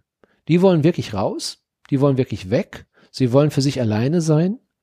Ja, das ist dieses äh, ein bisschen diese Einsamkeit suchen und ähm, ich, ich würde mal sagen, das ist so vielleicht auch so ein bisschen Selbstfindung. Ja, das sind, äh, aber das sind meistens Frauen. Also die, die wir gesehen haben, äh, die waren auch so Ü50 war das auch gewesen. Ähm, toll gemacht, super gemacht, denn die müssen genau das auch alles erlernen, ähm, was du an dem Wohnmobil ja auch wissen musst. Mhm. Da sind ja schon so ein paar Sachen zu beachten. Das ist mhm. ja nicht mal so mit links gemacht. Mhm. Genau, komm hier, jetzt ja noch bestimmt hier noch mal ein Fläschchen. Ähm, das ist ja nicht mal mit links gemacht, du musst ja einiges beachten. Und ich fand das, ähm, wir fanden das beide äh, sehr interessant, wie jemand alleine so durch die Welt fährt. Dann gab es aber eine Fraktion von Männern, die auch so, ja, ich sag mal auch so Ü50 äh, waren. Und ähm, die haben, also die standen sehr lange auf, meistens auf kostenfreien Plätzen. Und ich hatte einen zum Beispiel einen Franzosen und einen Österreicher haben wir auf einen Platz getroffen, mit denen konnten wir dann auch reden. Und da kristallisierte sich das auch so ein bisschen raus. Äh, der eine hieß Philipp, ein Franzose, und ähm, ja, der hat ein, ja, ich sag mal, ein, noch ein normales Wohnmobil hat er sich gekauft. Äh, Nichts Besonderes, aber eben ausreichend. Und lebte da in Portugal an der Küste, kostenfrei. Das war für ihn sehr günstig. Denn er brauchte ja nichts anderes. Er hatte ja sein Wohnmobil gehabt, er brauchte keine Unterstellgebühr bezahlen. Eine Entsorgung gab's für ihn anscheinend nicht. Ich habe nie gesehen, dass der irgendwas aufgefüllt hat. Der hat sich ein bisschen Wasser mit dem Fahrrad geholt. Hatte also immer seine Flasche Wasser, hat er wohl immer gehabt. Und zum Kochen eben für Kaffee. Das hat er auch gehabt. Aber ansonsten fuhr er dann in das nächstgelegene Dorf. Du konntest dort für einen Kaffee für, für, für ja, ein Euro äh, Essen für acht Euro, Menü del Dia oder sowas. Da hast du ein komplettes Menü gehabt. Und morgens hat er vielleicht ein Brezel oder abends auch ein Brezel gegessen. Das war also für ihn sehr, sehr kostengünstig. Er musste nicht kochen, er musste gar nichts machen. Ähm, er brauchte keine Entsorgung, also keine Entsorgungsgebühren. Er, Strom, sagte, hat Sonne, reicht, ist genug. Sagte, ist genug, reicht. Ja, und äh, der hatte keine Kosten gehabt. So gut wie keine Kosten. Und ähm, er sagte, ein besseres Leben gibt es doch gar nicht. Ich brauche nicht viel Geld, ich habe nicht viel Geld und ich brauche nicht viel Geld. Das, was ich, und das war bei dem Österreicher genauso. Der hatte zwar ein leichtes Alkoholproblem gehabt, aber äh, der machte das nicht anders. Das das ist, das ist schön hier. Ne? Das ist so, man lebt in der Sonne. Die haben es viel besser als zu Hause. Zu Hause ist es kalt. Hier haben sie Sonne. Hier haben sie Menschen, die mit ihnen reden. Viele sind man hat das Gefühl gehabt, sie sind einsam, aber da hast du permanent Menschen um dich herum, mit denen kannst du reden. Und ähm, die haben alles, was sie brauchen zum Leben. Das ist eine, ähm, ich habe schon gesagt, wenn, wenn ich wirklich mal wirklich kein Geld hätte, oder ich wäre jemand, der kein Geld hätte, ist das Wohnmobil die beste Lösung. Du kannst dort komplett überwintern, du suchst dir einen Platz aus, ähm, du kannst auch entsorgen für zwei Euro oder für ein, zwei bis drei Euro kannst du entsorgen und Frischwasser tanken. Das ist mhm. überhaupt gar kein Problem. Das kriegst du. Und das brauchst du dann eben alle drei Tage dann nur oder alle vier Tage. Dann gibst du dafür ein bis, ja, gib, lass es vielleicht drei Euro sein, die du dafür ausgibst. Und äh, du brauchst nicht kochen, brauchst nichts. Und du kannst damit mit 300 Euro oder 400 Euro im Jahr, äh, im Monat kannst du da bestens leben und hast keine Sorgen. Was ist denn lieber? äh, zu Hause alleine zu sitzen in einer kalten Wohnung, ähm, eventuell alles selber machen zu müssen oder vielleicht mit dem gleichen Geld von vielleicht sagen wir mal 500 Euro, vielleicht hoch, dass du das dann Tag für Tag im Grunde genommen hast. Ne? Also das ist sicherlich eine lukrative Alternative zu dem, was man vielleicht zu Hause hat. Und das hat diese älteren, nicht, nicht älteren, ja, Quatsch, das, sind, das hat diese Herren, also zumindest diese bewegt. Und wir haben einige davon gesehen. Wobei das jetzt eine Vermutung ist auch. Ne? Manche haben keine besonders guten Wohnmobile, sie reichen aber aus, um dort zu sein. Und ich habe gesagt, das ist gar nicht so unklug. Wenn man die Möglichkeit hat, Ascher zu Hause mit wenig Geld, wenig zu haben, kannst du dort mit wenig Geld viel mehr haben. Und ich im Sommer fährst du dann hm. nach Rumänien oder sonst was, wo es eben günstiger ist. Herr Pühler ist. Ich fand, ähm, was mir mittlerweile super schwer fällt, das kann ich jetzt, ich versuche es mal in Worte zu fassen, ist halt, äh, ich finde die Etiketten mittlerweile kaum mehr auszuhalten. Etiketten, damit meine ich zum Beispiel, ähm, ähm, nochmal auf einen Podcast zu sprechen zu kommen vom Tacheles. Da haben wir das Thema halt weniger als mehr gemacht. Und zu schauen, wie kann man sich verkleinern, weil das ist ja ein Stück weit. Das ist jetzt ein temporäres Verkleinern. Ihr werdet ja euer Haus nicht verkaufen deswegen. Aber ihr habt euch für eine Zeit lang, beschränkt ihr euch. Da guckt ihr auch, das, ich denke, das macht ja auch eine ganze Menge in der Beziehung, wenn man auf so einem engen Raum ist. Ne, wenn man ein Haus hat, die Kinder sind aus dem Haus wie bei euch, dann hat jeder eigentlich seine Etage oder so, ne, übertrieben gesagt. Ähm, aber man kann sich auch mal eine Zeit lang aus dem Weg gehen und so ist man nochmal in der Beziehung auch nochmal ganz anders gefordert, finde ich. Das, das fand so, ich auch sehr spannend, richtig. Das ist, ähm, das finde ich, das ist das eine. Und ich, ähm, ich habe mittlerweile nicht mehr das Gefühl, ich müsste irgendwas labeln in irgendeiner Form. Das, das ist so, ne, wo ich das gerade alles höre. Wenn ich die Leute jetzt sehe äh, in Düsseldorf, als da diese Messe war jetzt, ne, die, das ist ja mit die größte Wohnmobilmesse oder Campingmesse oder Caravanmesse. Und was die dann, ich habe mal gesagt, da fehlt nur noch ein Humidor, äh, Humidor, ne, also so ein Zigaretten, äh, Zigarrenaufbewahrungsschrank oder so. Den wirst du auch haben. Den wirst du auch haben mit, mhm. absolut, mit Glasvitrinen und wo du dann hinten plötzlich geht dann so eine Rampe runter, dann kommt da der Smart rausgefahren, wo ich gedacht ey, ich kotz, Entschuldigung. Ja, da haben wir einige Fahrzeuge von gesehen. Wahnsinn, mhm. teilweise richtige Busse und dann, mhm. dann dachte ich, dann baut euch da Räder und euer richtiges Haus, ne? Also das sind so Sachen. Interessant war, dass genau diese feststanden auf sehr einfachen und völlig überfüllten Plätzen und die sind mit ihrem Smart, klar, sind die dann durch die Gegend gefahren, aber die Fahrzeuge standen dort relativ lange. Ja. Also nach denen ihrer Aussage, ne, dass sie eigentlich nicht wegfahren, weil das ist gut hier, das ist schön, wir wollen einfach nur überwintern. Wir haben mit unserer großen Karre unseren Platz gefunden, das reicht uns, wir haben nette Menschen um uns herum, den Platzwart kennen wir, alles andere machen wir dann so. Und selbst das ist mir mittlerweile egal und ich, ähm, was ich so schwierig finde mittlerweile für mich ist halt, dass immer alles so sein Etikett braucht, ne? Der ist, ne? Der steht da, der macht dies, der macht jenes und ähm, ich weiß nicht mehr mittlerweile, wer was macht für sich und wer was macht für andere. Also ich glaube, dass, äh, um, um die Frage jetzt mal abzuschließen, da wir werden die Frage nicht heute beantworten können, aber jeder hat nun mal eben seine Intention.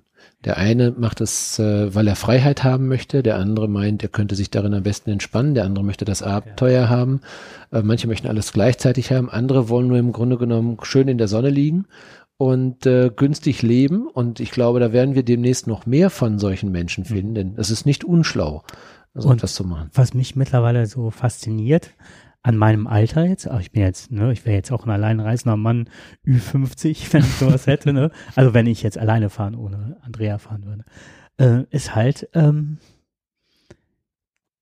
das Schönste an der Sache ist mittlerweile, mir ist das egal, welches Etikett das hat.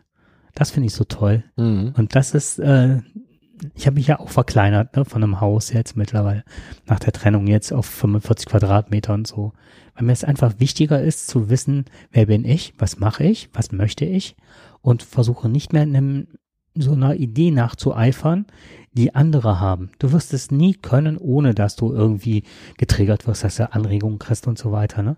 Aber so dieses Gefühl, in sich hineinzuhorchen, was möchte ich?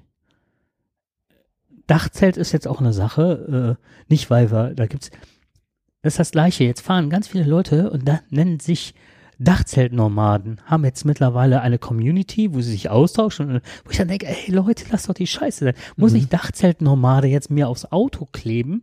Und dann, und die haben jetzt mittlerweile Treffen, haben ne, Groups im Internet, wo ich denke, das muss es doch nicht sein. Ich fahre mit dem Dachzelt und ich bin kein Dachzeltnormal. Ich fahre, weil es ist günstig. Ein Wohnmobil kann ich mir gerade nicht leisten. Ja. Und ist schön zu zweit da oben. Das ist eine gute Alternative dazu. Genau. Klappspaten. wir sind die Klappspaten. Ja, Wobei, wir haben den verloren, leider, den Klappspaten. Aber jetzt haben wir den aber nicht in erster Linie fürs, ne? Ja, ja, ja genau. Wir haben einen, das ist der einzige Luxus. Wir haben unter dem Dachzelt, wenn das so aufklappst, kannst du halt so ein Vorzelt drunter ziehen. Das ist total klasse. Und da stellen wir dann das, die Toilette rein.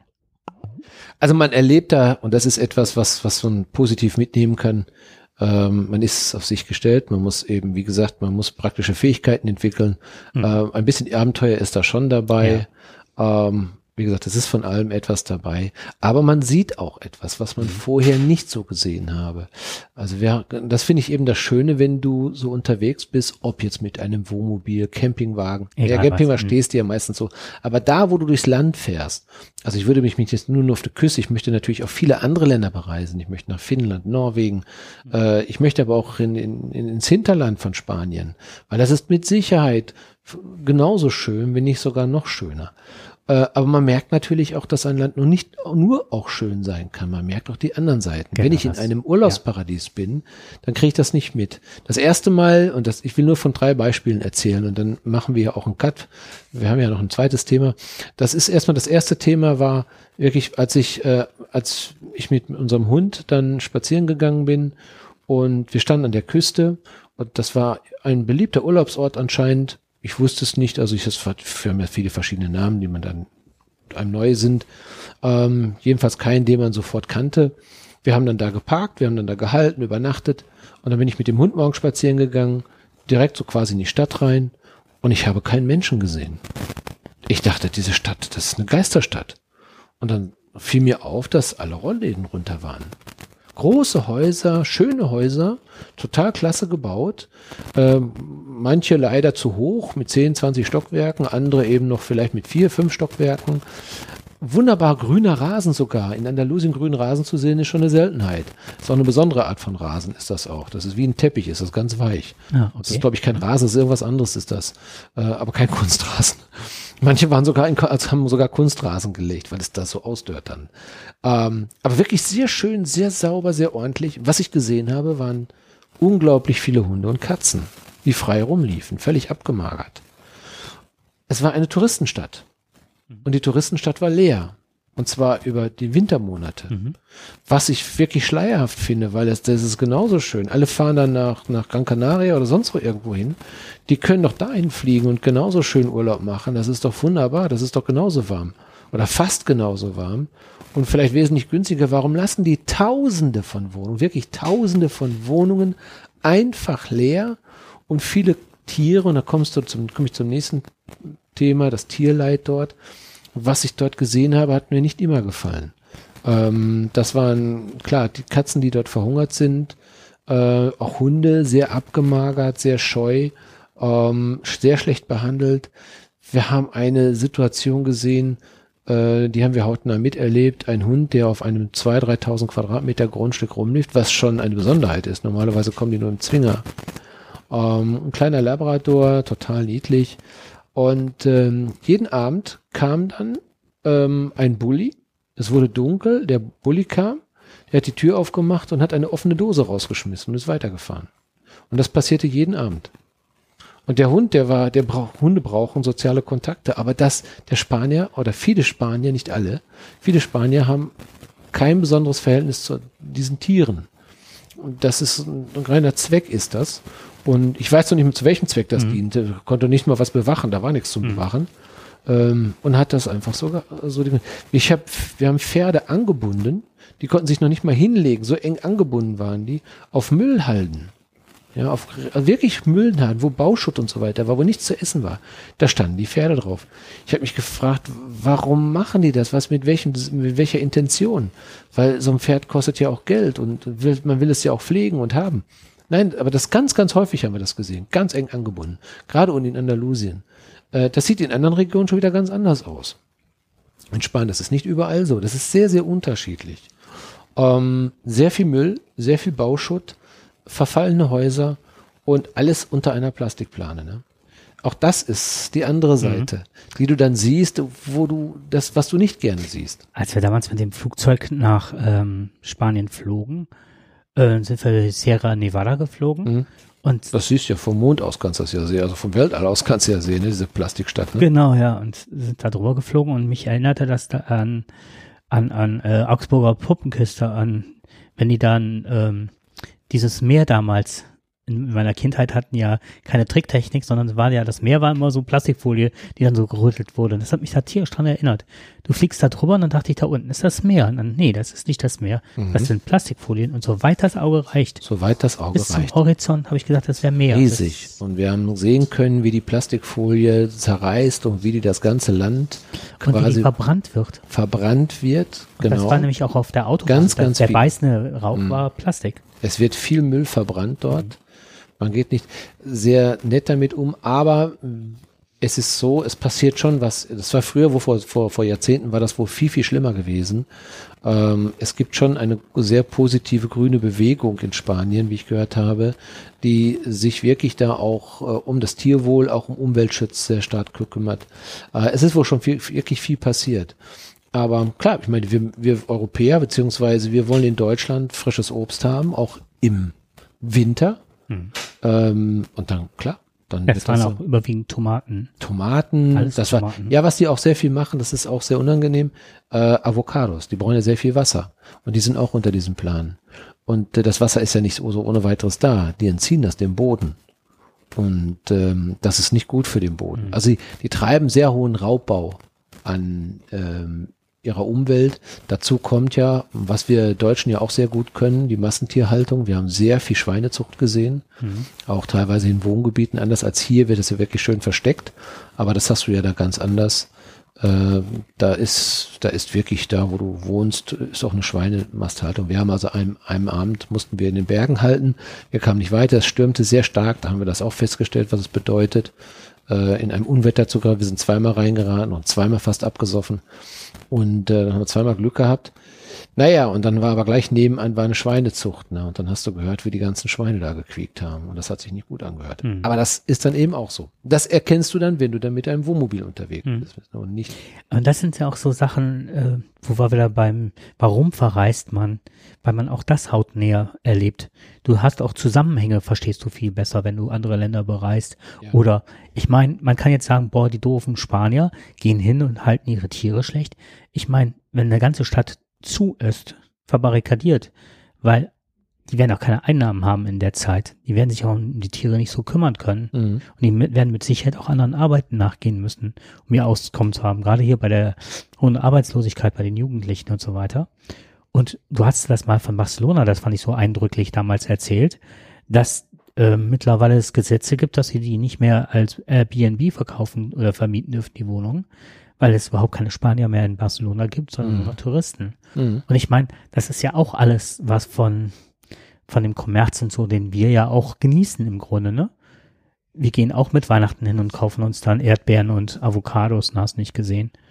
Und dann den Leuten vorzuwerfen, dass sie ihre Böden so plündern, Genau, und das, das soll es eben nicht sein. Das ist gar hm. kein Vorwurf.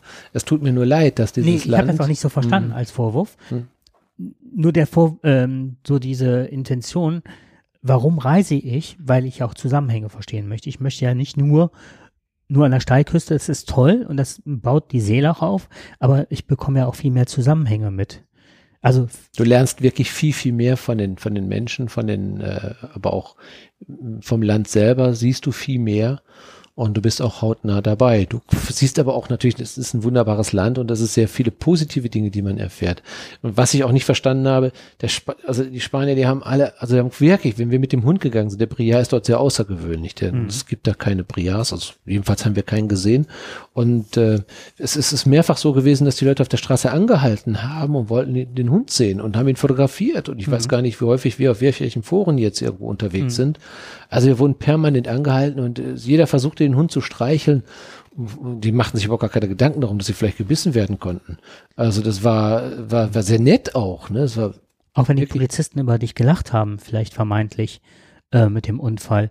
Aber auch zu sagen, das ist ja auch eine Wertschätzung zu sagen, boah, ich habe euch was kaputt gemacht. Genau. Und ich möchte dafür aufkommen und ich möchte mich jetzt nicht einfach verpissen, sondern ich bin mit einer gewissen Verantwortung. Ich mag euer Land, ich bin gerne hier ich übernehme für das, was ich hier gerade mache, Verantwortung. Und wenn, und wenn er noch so lacht und erzählt das, das werden mit Sicherheit auch Leute irgendwann anders wahrnehmen. Also ich finde es auch sehr wichtig, dass wir uns, wenn wir uns, egal wo wir normalerweise sind, aber gerade wenn wir in einem fremden Land sind, dass wenn wir ähm, und schlecht verhalten, äh, dass das äh, nicht positiv für uns selber ist. Und ähm, ich, ich, ich, halte das, ich halte das für sehr wichtig, dass wir uns wirklich ehrlich verhalten und richtig verhalten. Und wenn ich, wie du schon sagtest, wenn ich irgendwo hingehe und ich mache jemandem was kaputt, dann muss ich den Schaden ersetzen. Das ist ganz einfach. Und wenn ich irgendwo hinkomme, mich wirklich freundlich zeige, hilfsbereit, die Kultur verstehen möchte, auf die Leute zu gehen. Ich komme im Hund, im ja, ich gehe in den Kontakt, ich gehe in die Kommunikation. Ich finde, das ist das, was Europa ausmacht. Jetzt werde ich mal, ne, also auf einer Metaebene, weil ich finde, das ist genau das. Wir haben immer nur die Kommerzgemeinschaft. Wir regen uns aber auf, warum eine Gurke gerade und nicht krumm ist, ne? Und so weiter. Aber ich, äh, das, was wir vernachlässigen, ist genau das. Mit den Leuten in Gespräche zu kommen, in Kommunikation zu verstehen, warum das so ist. Genau was du sagtest. Ich mache dir nicht den Vorwurf, dass die Hunde oder die Tiere so aussehen. Ich mache mir Sorgen. Ich finde es, ich finde es auch vielleicht nicht gut, aber ich mache mir auch die Gedanken, warum das so sein könnte. Und dann vielleicht auch irgendwann den Mut zu haben, dass man hingeht, gemeinsam daran zu arbeiten. Denn ich bin der Auffassung, der Spanier ist ja bekannt für seinen Stolz. Und der liebt ja auch sein Land. Und mir ist, mir ist dieser Widerspruch nur aufgefallen, warum die stolzen Spanier ihr Land möglicherweise oder aus welchem Grund sie ihr Land so behandeln und auch die Tiere so behandeln. Ähm, das, das war für mich nicht klar. Das ist, ähm, aber das, das ist, was du in vielen Ländern so sehen. Ich glaube, dass das eine richtige Ausnahme der Deutschen ist, um das mal, wenn man das so kategorisieren kann. Ich habe es in Griechenland gesehen, in England teilweise, in Spanien, also wesentlich extremer noch in Griechenland als in, in, in Spanien.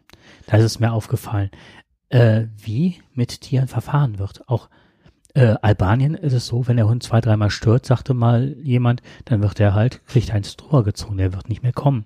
Ja. Also dann erschlagen, also nicht nur ne, vertrieben, sondern und das ist eine ganz andere Kultur. Und wie, da, dadurch haben wir ja die ganzen Organisationen wie Peter und so weiter aus Bulgarien und so.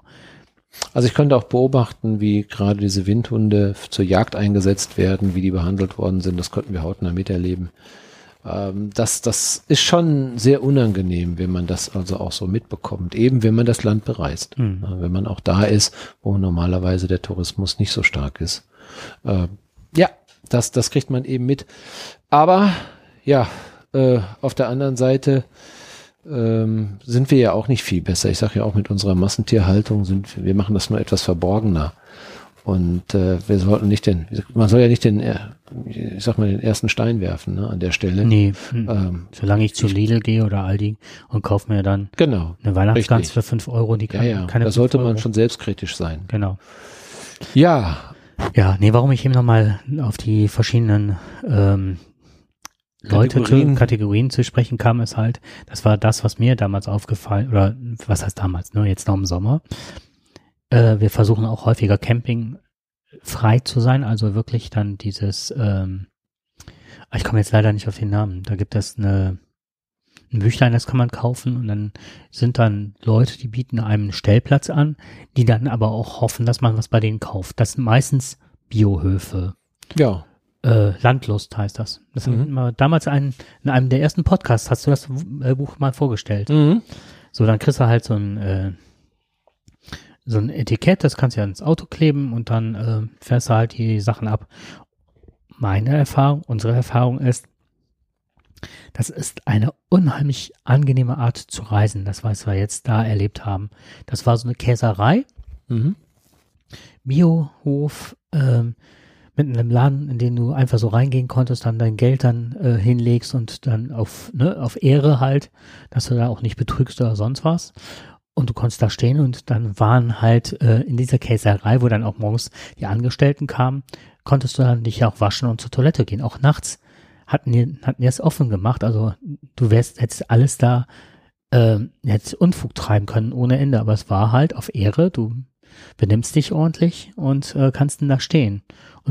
Super tolle Gespräche mit dem man geführt halt, ne? Also, dass sich das nicht mehr lohnt, dass man halt die Milchprodukte weitergibt und dann weiß nicht, ob das wirklich so verarbeitet wird, wie du es möchtest. Dann hast du zwar deine Bioprodukte, die weitergeht, aber dann gibst du das trotzdem in einen konventionellen Laden. Du weißt nicht, wie die verunreinigt werden, die Sachen. Also, der hatte auch da sehr großes Skrupel und sagte, deswegen baut er sich jetzt seine... War das so eine Straußenwirtschaft, war das gewesen? Mhm. Oder? Dann mhm. baust du halt, der, der baut jetzt seine eigene Käserei, ne? Und mhm. bot halt ganz vielen Leuten in dieser etwas äh, strukturschwachen Umgebung dann auch Arbeitsplätze und so weiter weiter. Ne? Und das sind so Sachen, da hast du plötzlich einen anderen Blick auf das Leben und auf, ne, auf das. Und das finde ich gerade das Schöne. Und ähm, deswegen finde ich auch Campingplätze mittlerweile ein total schöne, liebevolle Leute kennengelernt. Ein Holländer, der es nicht mehr am Meer aushielt ne, und sagte, wo wir alle hinfahren, ich weiß jetzt nicht, was es war, ne, am Meer, äh, irgendwelche, aus Texel war da, woher der auch immer, Hook von Holland oder woher der kam, ne? Der wollte nicht mehr mehr sein. Das ging ihm unheimlich auf den Zeiger. Mhm. Und der ist dann in den Osten und hat dann so ein Waldcamp, einer der schönsten Naturcampingplätze dann äh, gekauft. Und ähm, was ich damit meinte, war halt, ähm, es gibt dann halt diese Wohnwagenfraktion. Es gibt dann diese Wohnmobilfraktion, so die etwas freieren. Und dann gibt's halt immer die mit den Großen. Und die Großen hatten dann immer die besseren Plätze und ne, standen auch immer länger als die anderen. Mhm. Äh, und die Kurzcamper, die wollten auch nie viel Kontakt, war man freundlich, man half sich, wenn irgendwas war, aber dann war auch gut, dann wollte man auch keinen Kontakt. Und die Wohnwagenleute, das fand ich so spannend, das waren immer, die haben es mit einem Saufen, wir wollten schon zum, man stand noch kaum, da wurde man schon abends zum Grillen eingeladen, und man sagt, ey, da habe ich keinen Bock drauf, ich bin, ne? Und das waren auch die, die dann auch äh, eine Matte schon davor liegen hatten oder so, so ein Buchsbaumhäckchen, ne? Ja, rauchten und äh, ja, das, das siehst du auch mittlerweile bei den Womos. Ähm, ist mir auch ein paar Mal aufgefallen. Jetzt gerade zur Weihnachtszeit. Äh, einige Deutsche haben sich da wirklich sehr viel Lametta und Lichterketten ums Haus gemacht, ums Auto mhm. gebunden. Was ich immer sehr schön fand, wenn dann abends die Beleuchtung ausging, wusstest du wenigstens, mhm. wo der Weg zurückgeht. Von der Toilette aus ja. bis zum, zu deinem eigenen Wohnmobil. Ah, also ein bisschen Heimat möchte man schon irgendwo haben. Und dann das mhm. kleine äh, Tomatenbäumchen, was man da mitgenommen hat, also was man gepflegt hat, das wurde dann vorne hingestellt. Ich habe nur gedacht, oh Gott, hoffentlich kommt jetzt nicht gleich der Gartenzwerg raus. Mhm. Äh, Wäre ja auch nochmal ganz witzig gewesen, ne? das zu machen. Ja, das hatte ich äh, schon häufiger gesehen. Das waren, aber wie gesagt, das waren häufig diese äh, Camping-Teile, ähm, Campinganhänger, das äh, Wohnwagen halt, ne? Dass sie dann hingingen und dann auch eine Matte hatten und dem Hund auf der Matte die Schuhe abputzten, äh, die Pfotenschuhe, sag ich schon, die Pfoten abputzten, ne? Witzig. Ja, das hatten wir auch gehabt mit dem Pfotenabputzen. Das war auch so eine lustige Geschichte gewesen, als wir dann in Béziers an der französischen Grenze in dieses Unwetter geraten sind. Wir wollten uns noch die, äh, ähm, wie heißt die nochmal, die Schleusen anschauen, die Weltkulturerbe dort sind. Das war gerade auf dem Weg dahin. Wir waren gerade vielleicht drei Minuten vom Auto entfernt. Und dann schüttete es wie aus Kübeln. Wir haben, wir waren in, in innerhalb von Sekunden waren wir klatschenass. Mhm. Wir wussten, es geht nicht mehr. Wir mussten zurück. Die Straßen waren sofort überschwemmt. Unser Auto stand eben bei so einem Winzer. Ähm, wir haben dann eine Flasche Wein gekauft. Das macht man ja dann auch, wenn man dann, dann stehen darf. Und ähm, wollten dann aber eben noch schnell dahin gehen zu den Schleusen. Naja, dann sind wir sofort zurückgerannt. Jetzt war das aber so ein, so ein roter, roter Lehmuntergrund. So halb Asche, halb Lehm. Und unser Hund war klitschenass, war voll von diesem Lehm und von diesem Zeug. Wir gehen ins, ins Auto rein und er hat sich einmal geschüttelt. Unser neues Wohnmobil war rot. Ja. War komplett rot. Wir konnten in der Nacht erstmal alles sauber machen. Das war auch eine, äh, da, da, da sagst du dir auch, naja, warum tust du das eigentlich? Ne? Warum tust du dir das eigentlich an? Warum machst du das? Aber es gibt eben so viele schöne Momente mhm. dabei. Das kann man nicht anders sagen. So, jetzt haben wir uns aber lange genug über dieses Thema unterhalten. Ähm, ja, aber es passt auch zu meinem Thema jetzt ein bisschen. Gerade wo wir über Menschen geredet haben, gerade auch über die Einschätzung von Menschen und über ihre Intention und über ihre Lebensweise und was sie denken, warum sie Sachen tun. Deswegen glaube ich, ist genau das, was du jetzt vielleicht auch besser beantworten kannst, worüber ich gerade noch gesprochen habe.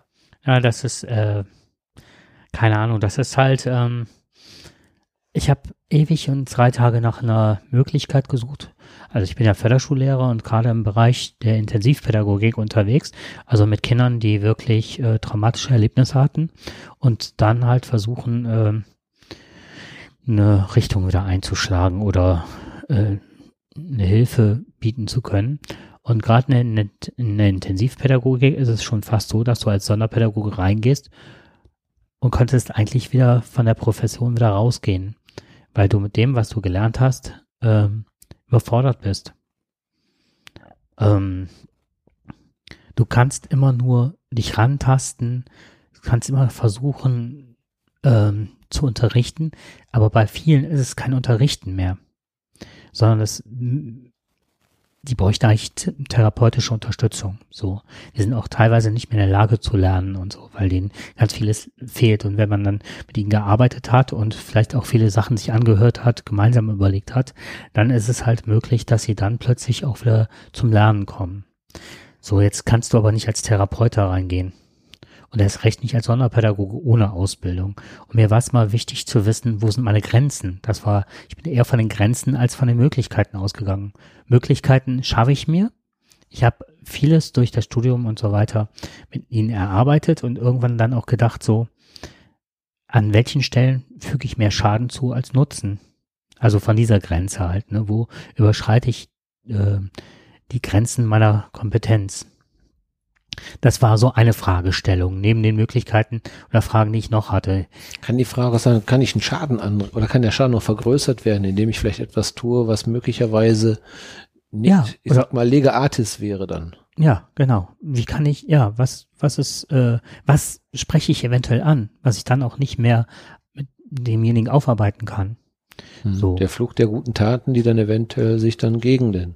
Genau. Ja, oder dass du irgendwas an, ja, anträgerst im Grunde, was sich verselbstständigt mhm. und so. Das kann aber immer passieren. Du bist, ähm, du, das kann auch durch ein einfaches Gespräch passieren, dass du irgendwas lostrittst, gerade in der Situation. Das war so ein Strang, ne?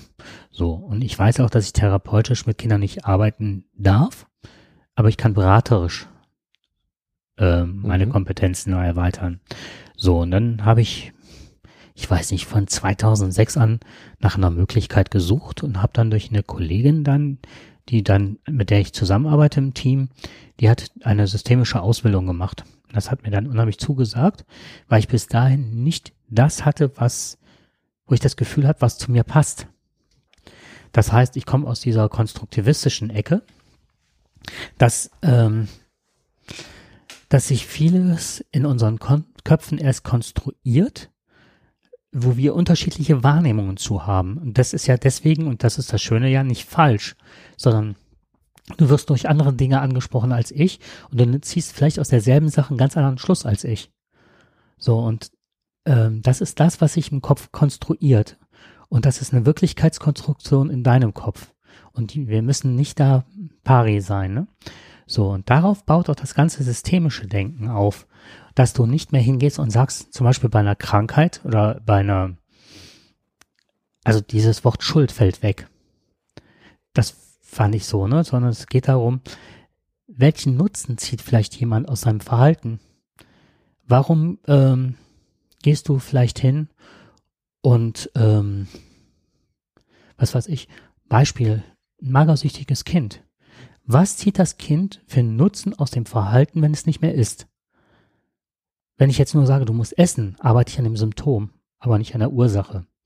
Also schaue ich da hin und sage auch nicht, das Kind ist krank oder du bist eine schlechte Mutter oder das Kind hat ADHS, du, ne, du, du erziehst falsch, oder, sondern was hat das auch bei einer Krankheit und was hat das auch ähm, für Auswirkungen auch auf, auf das System und wie geht das System damit um?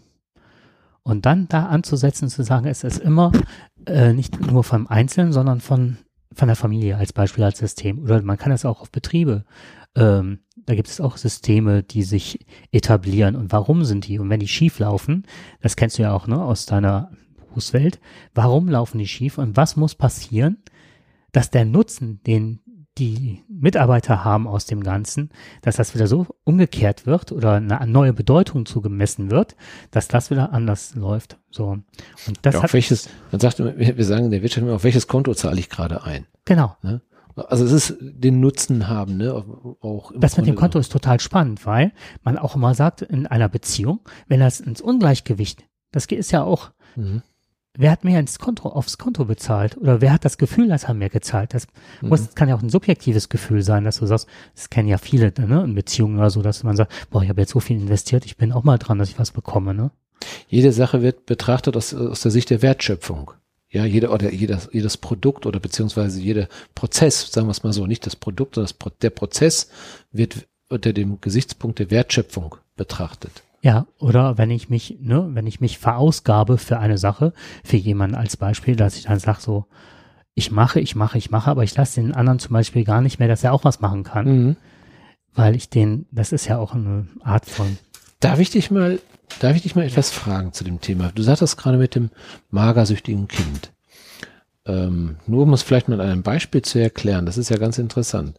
Was könnten denn Gründe sein? Was könnte der Nutzen denn daraus sein, so etwas zu tun? Nicht selten, dass die Eltern sich trennen wollen, dass die Beziehung nicht mehr der Eltern nicht mehr läuft und durch, äh, durch die Sorge um das Kind die Eltern wieder ein gemeinsames Ziel haben. Okay, das Kind macht das, versucht es zu, also der Nutzen soll sein, wenn ich das tue, bekommt werden oder wird jemand anderes wieder funktionieren. Genau. Dadurch. Hm? Okay. So, und äh, da wird halt ganz, ganz viel mit Ressourcen gearbeitet, dass man schaut. Also es, viele Therapien gehen ja, dass sie zurückschauen in die Kindheit. Das ist auch mal wichtig zu gucken, den Faktor, was auch passiert ist, ne, traumatische Erlebnisse oder sonst was. Aber sehr oft ähm, sehr stark lösungsorientiert. Das gefällt mir sehr gut. Mhm. Da, ein also, bekanntes Buch heißt zum Beispiel, es ist nie zu spät, eine glückliche Kindheit gehabt zu haben. Ja, das, das ist sicherlich ähm, wirklich sehr schön gesagt auch. Äh, was hindert uns daran auch, mhm. ne, eine schöne Kindheit zu haben?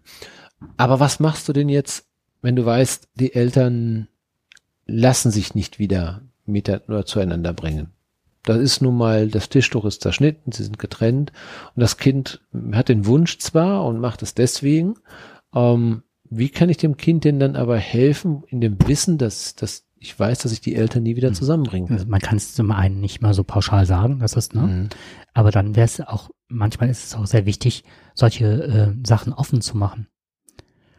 So, und dass dann aus dem System heraus dann kommt, ja, wir trennen uns vielleicht, aber wir sind beide für dich weiterhin da. Das ist dann der neue Nutzen dann, ne? Das du könnte, hast vielleicht mehr davon, mhm. dass zum Beispiel beide jetzt mehr Zeit für dich haben könnten. Als Beispiel. Mhm.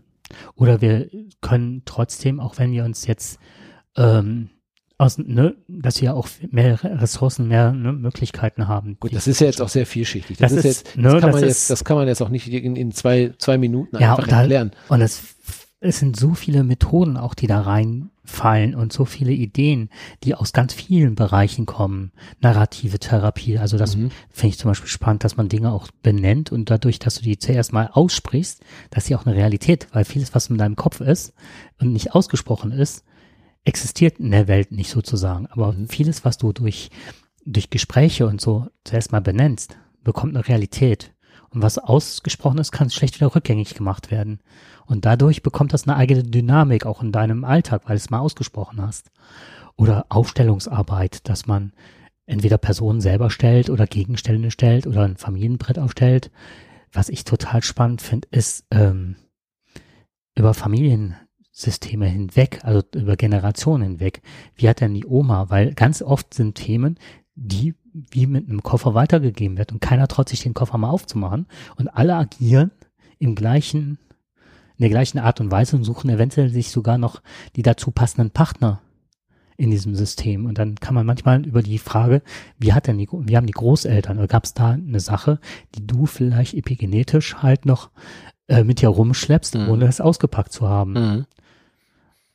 Also es ist schon, alles ist so vielschichtig und ich glaube, das ist ein ganz, ganz sicher ein ganz, ganz großes Thema, das gerade man, man hört das viel von Frauen aus einer Geschichte. Ich glaube, wir haben schon mal darüber berichtet.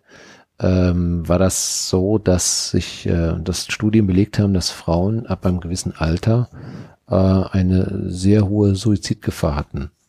Und ähm, man hat gefragt, warum diese Altersgruppe, genau diese Altersgruppe in diesem Jahrgang warum so viele Frauen sich dort das Leben genommen haben.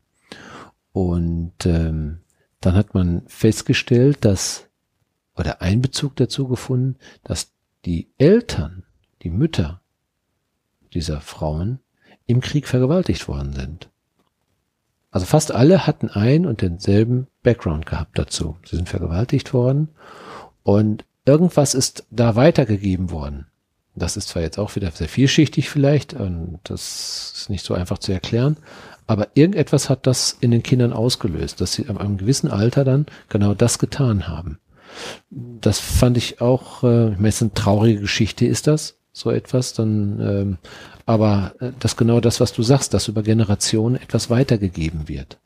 Ja. Es ist ja nicht selten so, dass Leute Angst haben und wissen gar nicht. Also können dann zum Beispiel äh, selber sagen, ich habe jetzt keinen Missbrauch erfahren, habe aber das Gefühl eines Missbrauchs erlebt zu haben. Ja. Aber ich weiß, dass ich nicht, dass ich nicht missbraucht worden bin. Was löst denn die Angst aus, wenn ich abends alleine unterwegs bin? Oder äh, es ist ja auch so, dass sich das manchmal auf anderen Gebieten erst zeigt. Warum kann ich nicht mehr in den Aufzug steigen? Warum wird es auch immer schwerer, in, zu Menschen zu gehen? Und ich habe ja eigentlich nichts auf dem Gebiet erlebt und dann kommt dann plötzlich raus. Ähm, Ganz spannend finde ich dabei, das ist jetzt zwar etwas außerhalb deiner, deiner Tätigkeit und deiner äh, Ausbildung, aber zum Beispiel das Thema Traumdeutung. Da ist es ja auch so viele, als Kinder träumen ein und dasselbe. Ja, der Fuchs unterm Bett, die Schlange, die ist auch sehr präsent. Und ich habe mich auch gefragt, äh, warum ist das so bei gewissen Träumen, dass Kinder, die, unab die sich gar nicht kennen äh, und trotzdem genau diese Gefahr oder diese, diese, diese Traumdeutung haben, diese Traumproblematik haben. Ähm, da gibt es ja ganz spezielle Situationen und Figuren, die etwas aussagen dazu. Aber wie, warum träumt ein, ein Kind äh, irgendwo in Bayern möglicherweise so und warum eins in Nordrhein-Westfalen auch so? Und beide kennen sich überhaupt nicht und beide träumen ein, nicht ein und dasselbe, aber eben das mit dem Bett, mit dem Fuchs und mit dem dies und jene. Und dass, dass es auch ähnlich ist. Die haben ja nichts miteinander zu tun. Das sind oftmals Narrative die auch schon über Narration gehen. Entweder sind es über Märchen oder Erzählungen der Eltern oder, ne? Genau. Das ist auch weitergegeben. Richtig, das ist weitergegeben ne? worden. Und das manifestiert ne? sich dann auch in Träumen oder so. Was ich auch sehr spannend finde, ist die Arbeit mit Kindern auch oftmals so, dass man, ähm, was weiß ich, ähm, externalisiert, dass man sagt so Ängste, ne? Dass man sagt so, jetzt packen wir die in eine Tasse oder sonst was und du schreibst das auf den Zettel und verbrennst die Angst. Das ist dann auch etwas, wo du hingehst und dann kannst du ganz praktisch mit Kindern arbeiten. Das ist wie ausgesprochen. Die Angst haben wir benannt, die ist aber jetzt irgendwo draufgeschrieben. Die hast du jetzt gerade nicht mehr. Du siehst die mal von außen. Du nimmst eine ganz andere Position ein und zündest das dann an und ne, das muss auch begleitet werden und damit ist es natürlich nicht weg. Aber dass man auch so mit solchen Methoden oder gerade dieses Familienbrett finde ich so irre. Du hast, du stellst die Familie auf, und hast dann verschiedene, was weiß ich, einen eckigen Klotz für einen Mann, rund für eine Frau, genau. Äh, mhm. klein, groß und so weiter. Da kann man auch ein Problem dazu stellen. Ich werde mal, ich werde, ich habe das mal mitgemacht. Ich habe das mal mitgemacht. Vor viel, ach, schon ganz, ganz lange her. Ähm, auf Intention meiner allerliebsten Frau, die sagte, ich sollte das auch mal machen. Also es wäre spannend und wir sollten das mal machen. Ich wusste gar nicht, was mich erwartet. Ich dachte nur, hm, was soll das? Ich fand das sehr spannend. Also das. Äh, Weil es gibt einen Typen, der von aus der Richtung kommt das ein bisschen. Den habe halte ich aber für unheimlich ähm, daneben. Bernd Hellinger. Ja, genau, da, den habe ich auch gehört. Und das geht gar nicht. Der Richtig, der Name sagt mir was. Weil der unheimlich mit Schuld arbeitet mhm. und sagt so, äh, dann verbeug dich mal seinem Vater, auch wenn er dir was angetan hat oder missbraucht hat, aber ne, das ist ja trotzdem in der Hierarchie dein Vater und so. Und das ist, das sind ganz viele Leute, die sind retraumatisiert oder stärker noch traumatisiert worden als, ne? Die Idee mit dem Familienbrett ist, du siehst Konstellation und du, ich lasse zum Beispiel, wenn ich mit jemandem gearbeitet habe mit dem Familienbrett, lasse ich auch denjenigen das wieder einräumen, weil das sind seine, seine Familienmitglieder und du bist so, auch wenn jemand erzählt und stellt dann die Leute dann auf dem Brett und du hast zum Beispiel, ähm, was ist, das haben ja oftmals Kinder, so Patchwork-Familien, und du hast dann drei Systeme, ne? Wenn die Eltern sich mehrfach getrennt haben oder so, da stehen und dann sagst du, dann stell dich doch mal dahin. Und dann plötzlich so, obwohl das nur eine Holzfigur ist, dann sagen dann, da kann ich mich nicht hinstellen. Oder das geht nicht, oder das ist zu nah, oder ziehen dann plötzlich den Vater weg von der, von der eigenen Mutter oder so. Und du siehst dann plötzlich, oh, und dann kann man damit arbeiten über Fragen. Und das Schöne an diesen Fragen ist immer, dass man immer über, ähm, dass man zum Beispiel zirkulär fragt, dass mich, Das habe ich eben einmal gemacht, als, ne? Was glaubst du denn, was Marion sagt, was die denkt, warum du das machst? Das ist dann. Das ist so mir schon aufgefallen. Bande gespielt, ne? Aber es ist auch nicht, um denjenigen aufs Glatteis zu führen, sondern man, äh, man denkt aus sich heraus. Was denkt der andere in dem Moment oder was glaubst du, ne? Erwartungserwartung. Eine, ja, ich weiß, eine sehr beliebte Methode. Ja, ja. Quasi über einen Trigger zu versuchen zu erkennen, dass sie diese Außenbetrachtung durchführen. Und das, was auch die Themen heute verbindet, das ist die Neugierde. Hm. Das, und die Wertschätzung und die Allparteilichkeit. Das heißt, ich bin immer für alle da und gleichmäßig da. Das heißt also nie, dass du jemanden ausschließt, sondern immer auch äh, die Beweggründe des Einzelnen, auch wenn die im ersten Moment für den Alltag oder wo du sonst sagst, das geht nicht, ne? So für mein Empfinden.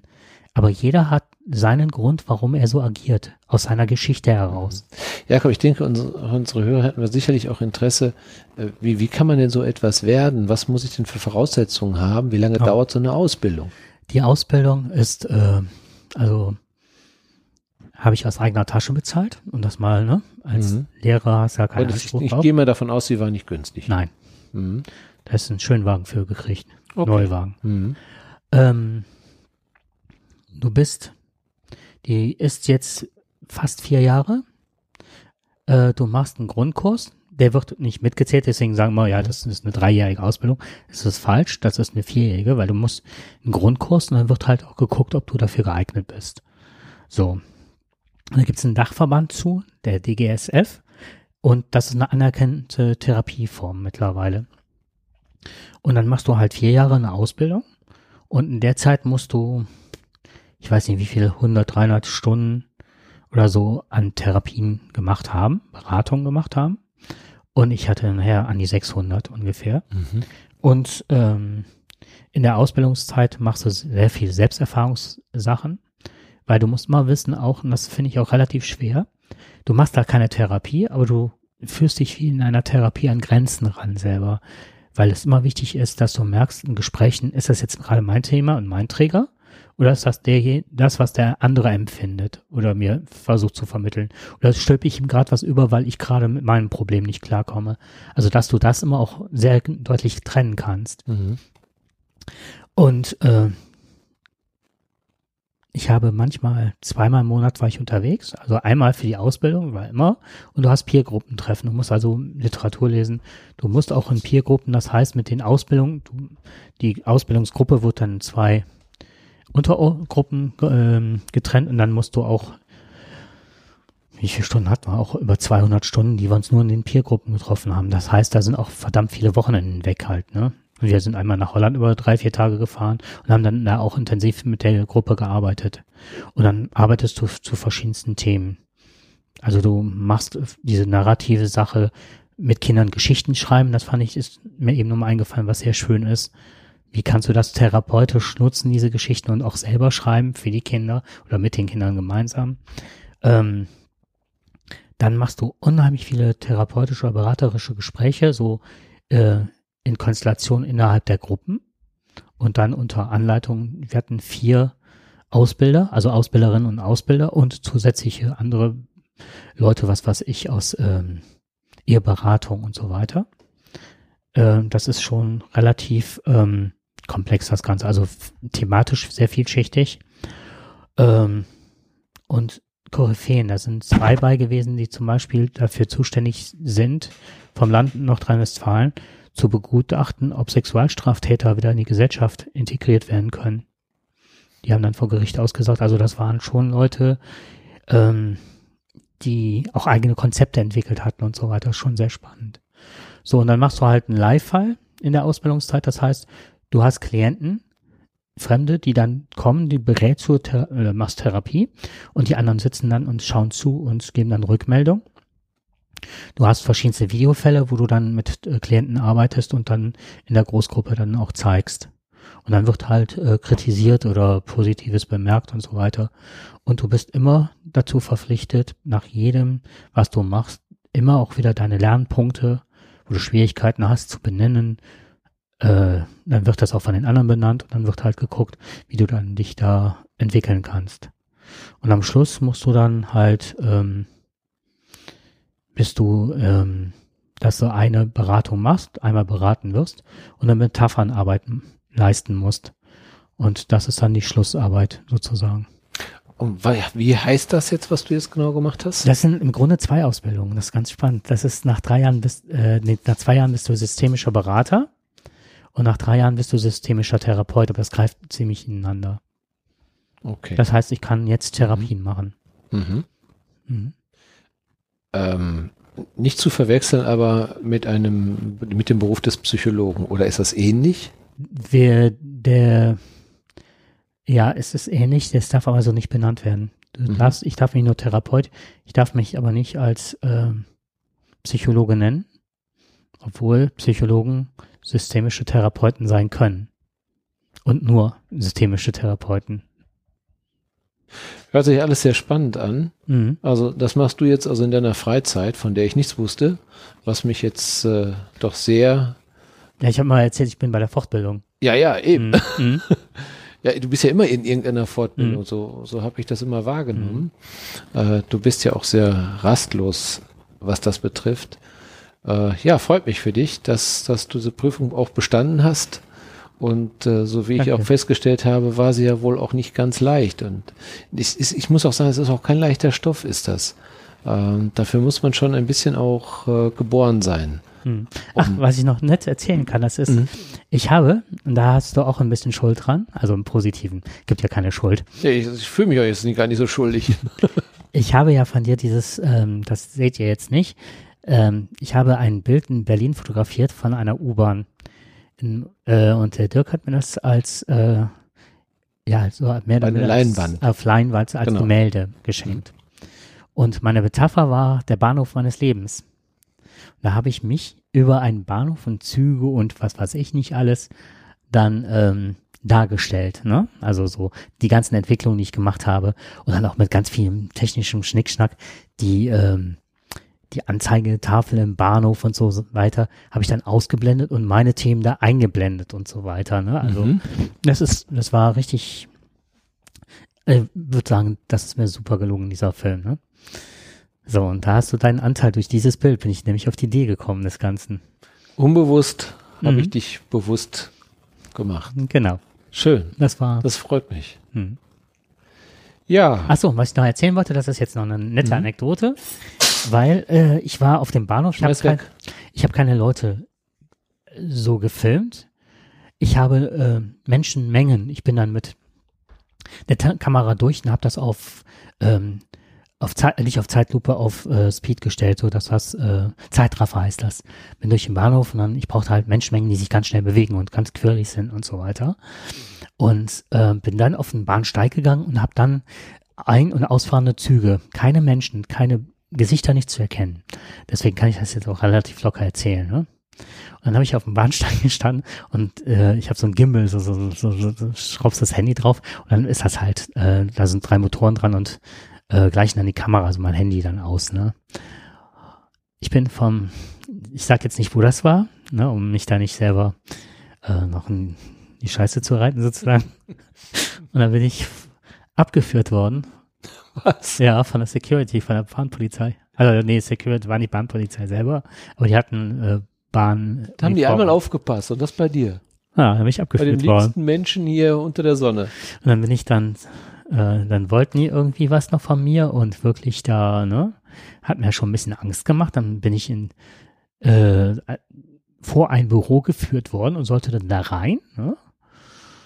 Und dann haben die aber über Telefon oder ne, so, so was auch immer, haben die dann ähm, einen Einsatzbefehl bekommen und sind dann weggegangen und dann stand ich vor diesem Typen, zu dem ich geführt werden sollte. Und dann guckte er mich an. Ich weiß nicht, ob ich jetzt das Handy hätte abgeben müssen oder was auch immer, ne? Mhm. Und guckte mich dann mit großen Augen an und sagte dann, äh, ja, was, was ist? Und dann sagte ich, ich glaube, Ihre Kollegen haben sich vertan. Ich wollte ja zur Auskunft. Aber Sie sind ja gar nicht die Auskunft. Nein. Das ist, ne? Und dann sagte ich, oh, das tut mir aber total leid, ich wollte ihre Zeit jetzt nicht in Beschlag nehmen.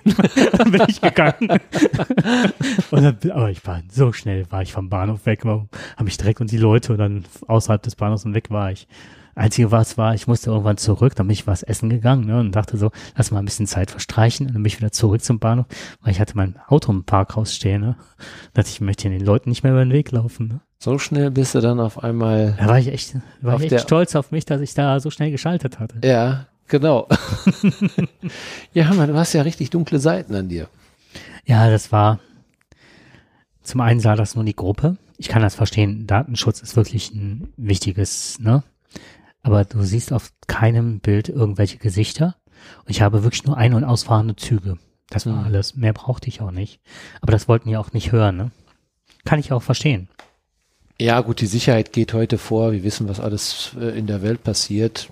Und wer weiß, Lieber welche eine Leute Kontrolle mehr. und sonst was mit. Genau. Man darf ja nicht so ohne weiteres fotografieren, man darf gewisse mhm. Dinge nicht tun und ja, ich du hast ja auch, du kannst ja auch niemanden fragen. Du kannst ja nirgendwo hingehen, darf ich mal doch, Kannst du? Doch, du kannst, ja? das ist, ähm, du hättest, ich hätte äh, vorher hingehen, das war mir aber bei der Deutschen Bahn anfragen können. Hätte anfragen, aber dann ist es halt, ne, das war halt auf dem letzten Drücker Mhm. Ich habe eh die kompletten Sommerferien, meine Berichte, die ich habe machen müssen, komplett durchgeschrieben. In den Herbstferien habe ich dann Kontrolle und gegengelesen und die dann abgegeben. Und dann haben wir drei oder vier Wochen, drei Wochen hatten wir, vor Ende hatten wir jetzt erst die Aufgabe.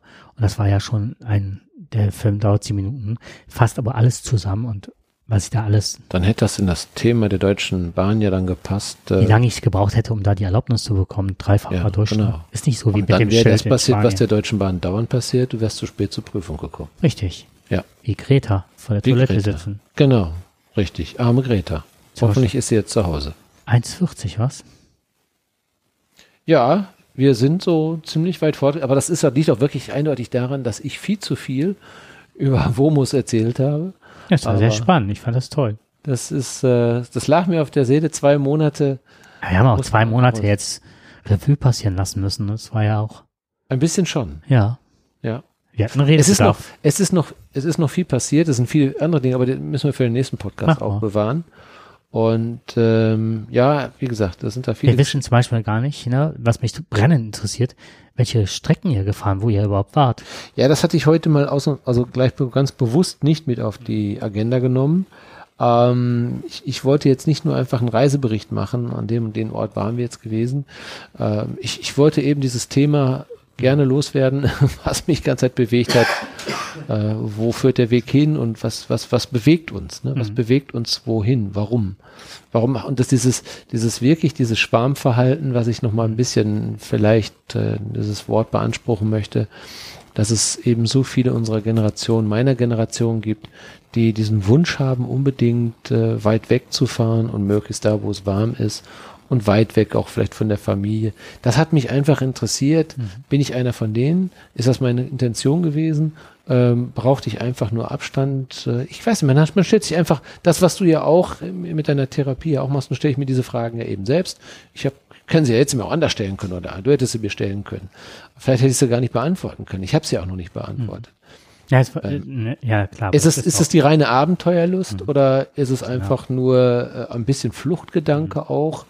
Äh, was, was steckt dahinter? Das, das hätte ich gerne gewusst, weil wir alle so gleich ein bisschen ticken. Und ich konnte aber das nicht von allen, vielleicht ist es so, wie du es gesagt hast, jeder hat so seine eigene Intention. Genau, das, die Frage ist ja auch nicht, dass das, äh, wie du gerade sagtest, Therapie oder sonst was, sondern es ist ja, äh, das ist eine philosophische Frage im Grunde, ne? wo sich die Menschheit seit Jahrhunderten mit beschäftigt. Ja, was mich aber vielleicht, und das ist in der heutigen Sendung nicht ganz rausgekommen, die, die ursprüngliche Frage ist ja, wenn es so wäre, dass ich unbedingt etwas tun will, was anders ist als das, was vorher war, warum war das, was vorher nicht in Ordnung? Oder war es jetzt genug, was ich vorher gemacht habe? Muss ich jetzt einen, muss ich etwas machen, was nicht mehr das davor beschreibt? Ja, weil ich höre das, ich höre das immer wieder. Viele Menschen wollen in den Ruhestand. Das hat natürlich, klar, natürlich Gründe, ähm, dass man nach einer vielen Jahrzehnten sagt, okay, ich möchte vielleicht nicht mehr arbeiten. Weil manche können es aus körperlichen Gründen nicht mehr, aus geistigen Gründen nicht mehr. Sie sind geschafft, es ist die Arbeit zu viel geworden. Ähm, aber das glaube ich nicht. In vielen anderen Ländern wird ja bis 70 gearbeitet auch. Oder manche arbeiten bis 75 und 80 und fühlen sich topfit, sind klasse. ähm, und machen das mit einer, ich meine, wenn ich jetzt hier höre, der, der New Yorker Bürgermeister da, der da mit 87 da so ungefähr noch Präsident werden will, da frage ich mich, mein lieber Freund, also du hast noch was vor in diesem Leben, ne? Und das ist bestimmt nicht wenig Arbeit, was der da vorhat. Ähm, warum ich dann mit in meinem Alter dann möglicherweise nicht mehr den, den Wunsch habe. Bei mir sicherlich aus, aus, aus ganz triftigen Gründen auch, warum ich aufgehört habe. Aber es ist aber auch so die Sehnsucht, etwas Neues zu machen, einen anderen Weg zu gehen. Jetzt. Ja. Und äh, das, das ist eben die Frage, die man sich eher stellen muss. War das vielleicht vorher nicht mehr das Richtige? Warum will ich das jetzt? Ne, und warum ist mir wichtig, das jetzt zu tun? Und was erwarte ich daraus? Das habe ich mir gestellt.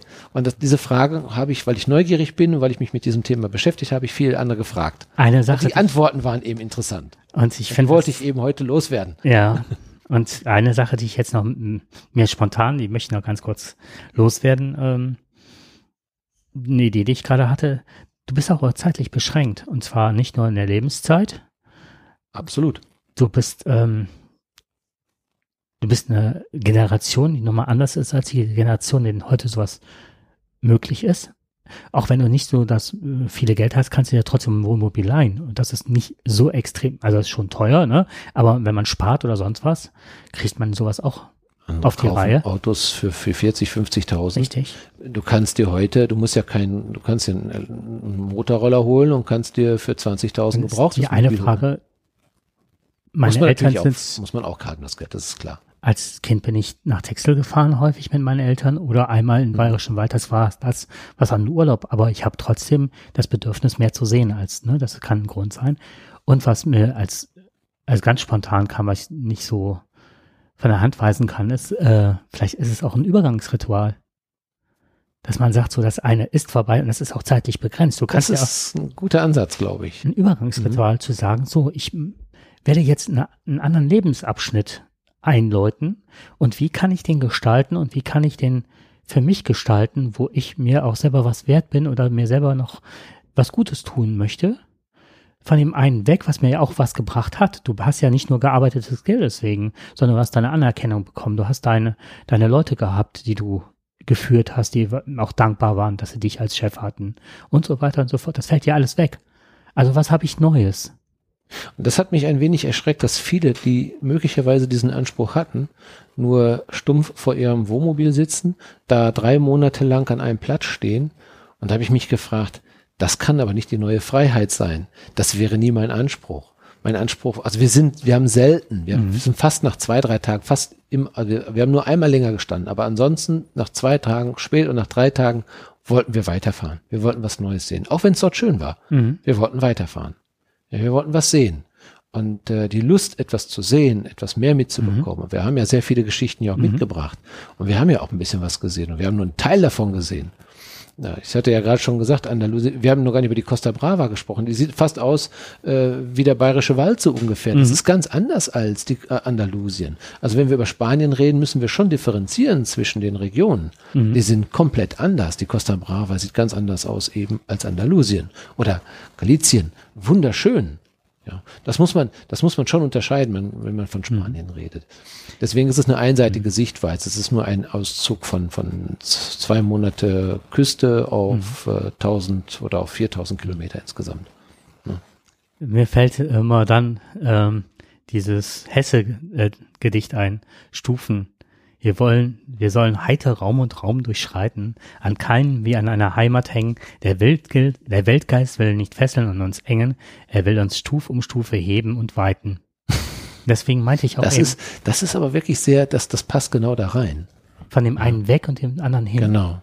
Wo, Es kann ja sein, ich möchte von was weg, die Arbeit. Ich kann auch vor etwas fliehen. Vielleicht habe ich auch, wenn ich meine Mutter betrachte, die den Übergang in die Rente so gut wie nicht geschafft hat, also weil ihr unheimlich was fehlte. Mhm. Ne, das hat schon eine ganze Zeit gedauert, bis sie dann sagte, so, jetzt bin ich da angekommen. Die ist, die ist weggelaufen vor sich eine Zeit lang, wo ich dann dachte, hoffentlich schafft die das, ne? Und das hat man ja auch nicht selten, dass da durch eine Depression oder eine, eine Mhm. was habe ich jetzt gerade für einen Wert, wenn ich den Wert für mich nicht selber gefunden habe? Das meine ich eben auch mit dem Etikettieren. Mhm. Hm. Viele Holländer haben wir getroffen, die nicht mit dem Wohnmobil unterwegs waren, sondern Wohnmobilstellplätze gekauft haben und zur Verfügung gestellt haben. Also Betreiber von Wohnmobilstellplätzen. Mhm. Also nicht Campingplätze, sondern Wohnmobilstellplätze. Mhm. Also haben wir ganz, ganz viele getroffen. Es waren fast ausschließlich nur Holländer. Mhm. Das, das ist ja auch der Holländer ne, in, Ost, in Ostdeutschland gewesen, wo ich auch gedacht habe. Warum ne? machen die Und das? Der, ne? Ich habe dir auch gefragt, warum ja. äh, äh die Sonne, die Sonne, mhm. ist so schön hier. Er hatte gesagt, das, wegen der. Äh, und der vielen Arbeit in Holland. Der vielen Arbeit. Ist er, arbeitet ihr denn mehr in Holland als wir? Ja, ist nicht schön arbeiten in Holland. So sagte er mhm. das, ne? Und mhm. äh, er fand es nicht schön, in Holland mhm. zu arbeiten. Er fand es lieber schön und er hat mit Sicherheit nicht weniger mhm. gearbeitet. Mit seiner Frau haben die dann den netten Platz da gemacht, äh, aufgebaut äh, nicht viele Plätze und sie werden auch nicht reich damit, aber sie bieten dann den, den Gästen etwas zu essen an. Du kannst dann gemeinsam essen, man kann auch gemeinsam trinken. Die haben dann so eine, äh, man trifft sich dann abends dann so zwei, dreimal die Woche bekochen die dann auch die, die Womos. Finde mhm. ich auch so eine tolle Idee. Mhm. Die haben da Spaß dran. Was wir nochmal weitermachen können und das äh, erweitern, erweitern, wir hatten ja noch die Idee mit dem Gerard und Andrea das gemeinsam genau. zu machen. Und der Gerard hat auch ne, schon mal zweimal nachgefragt und ich habe auch gesagt, boah, ich freue mich da total drauf, ne, wenn wir das gemeinsam erörtern. Das finde ich auch nochmal, weil er ist ja auch ein Wohnmobil, Wohnmobilmobilist. Genau, ein schwieriges mhm. Wort. Ne, genau. okay. Ja, dann würde ich sagen, den nächsten Podcast hören wir wahrscheinlich etwas früher wieder, ne? Aber in 2020. Oder, ja, in 2020, genau. Genau. So schnell geht das Jahr vorbei. Hammer, oder? Ja, viel passiert. Mhm. Viele schöne Dinge passiert.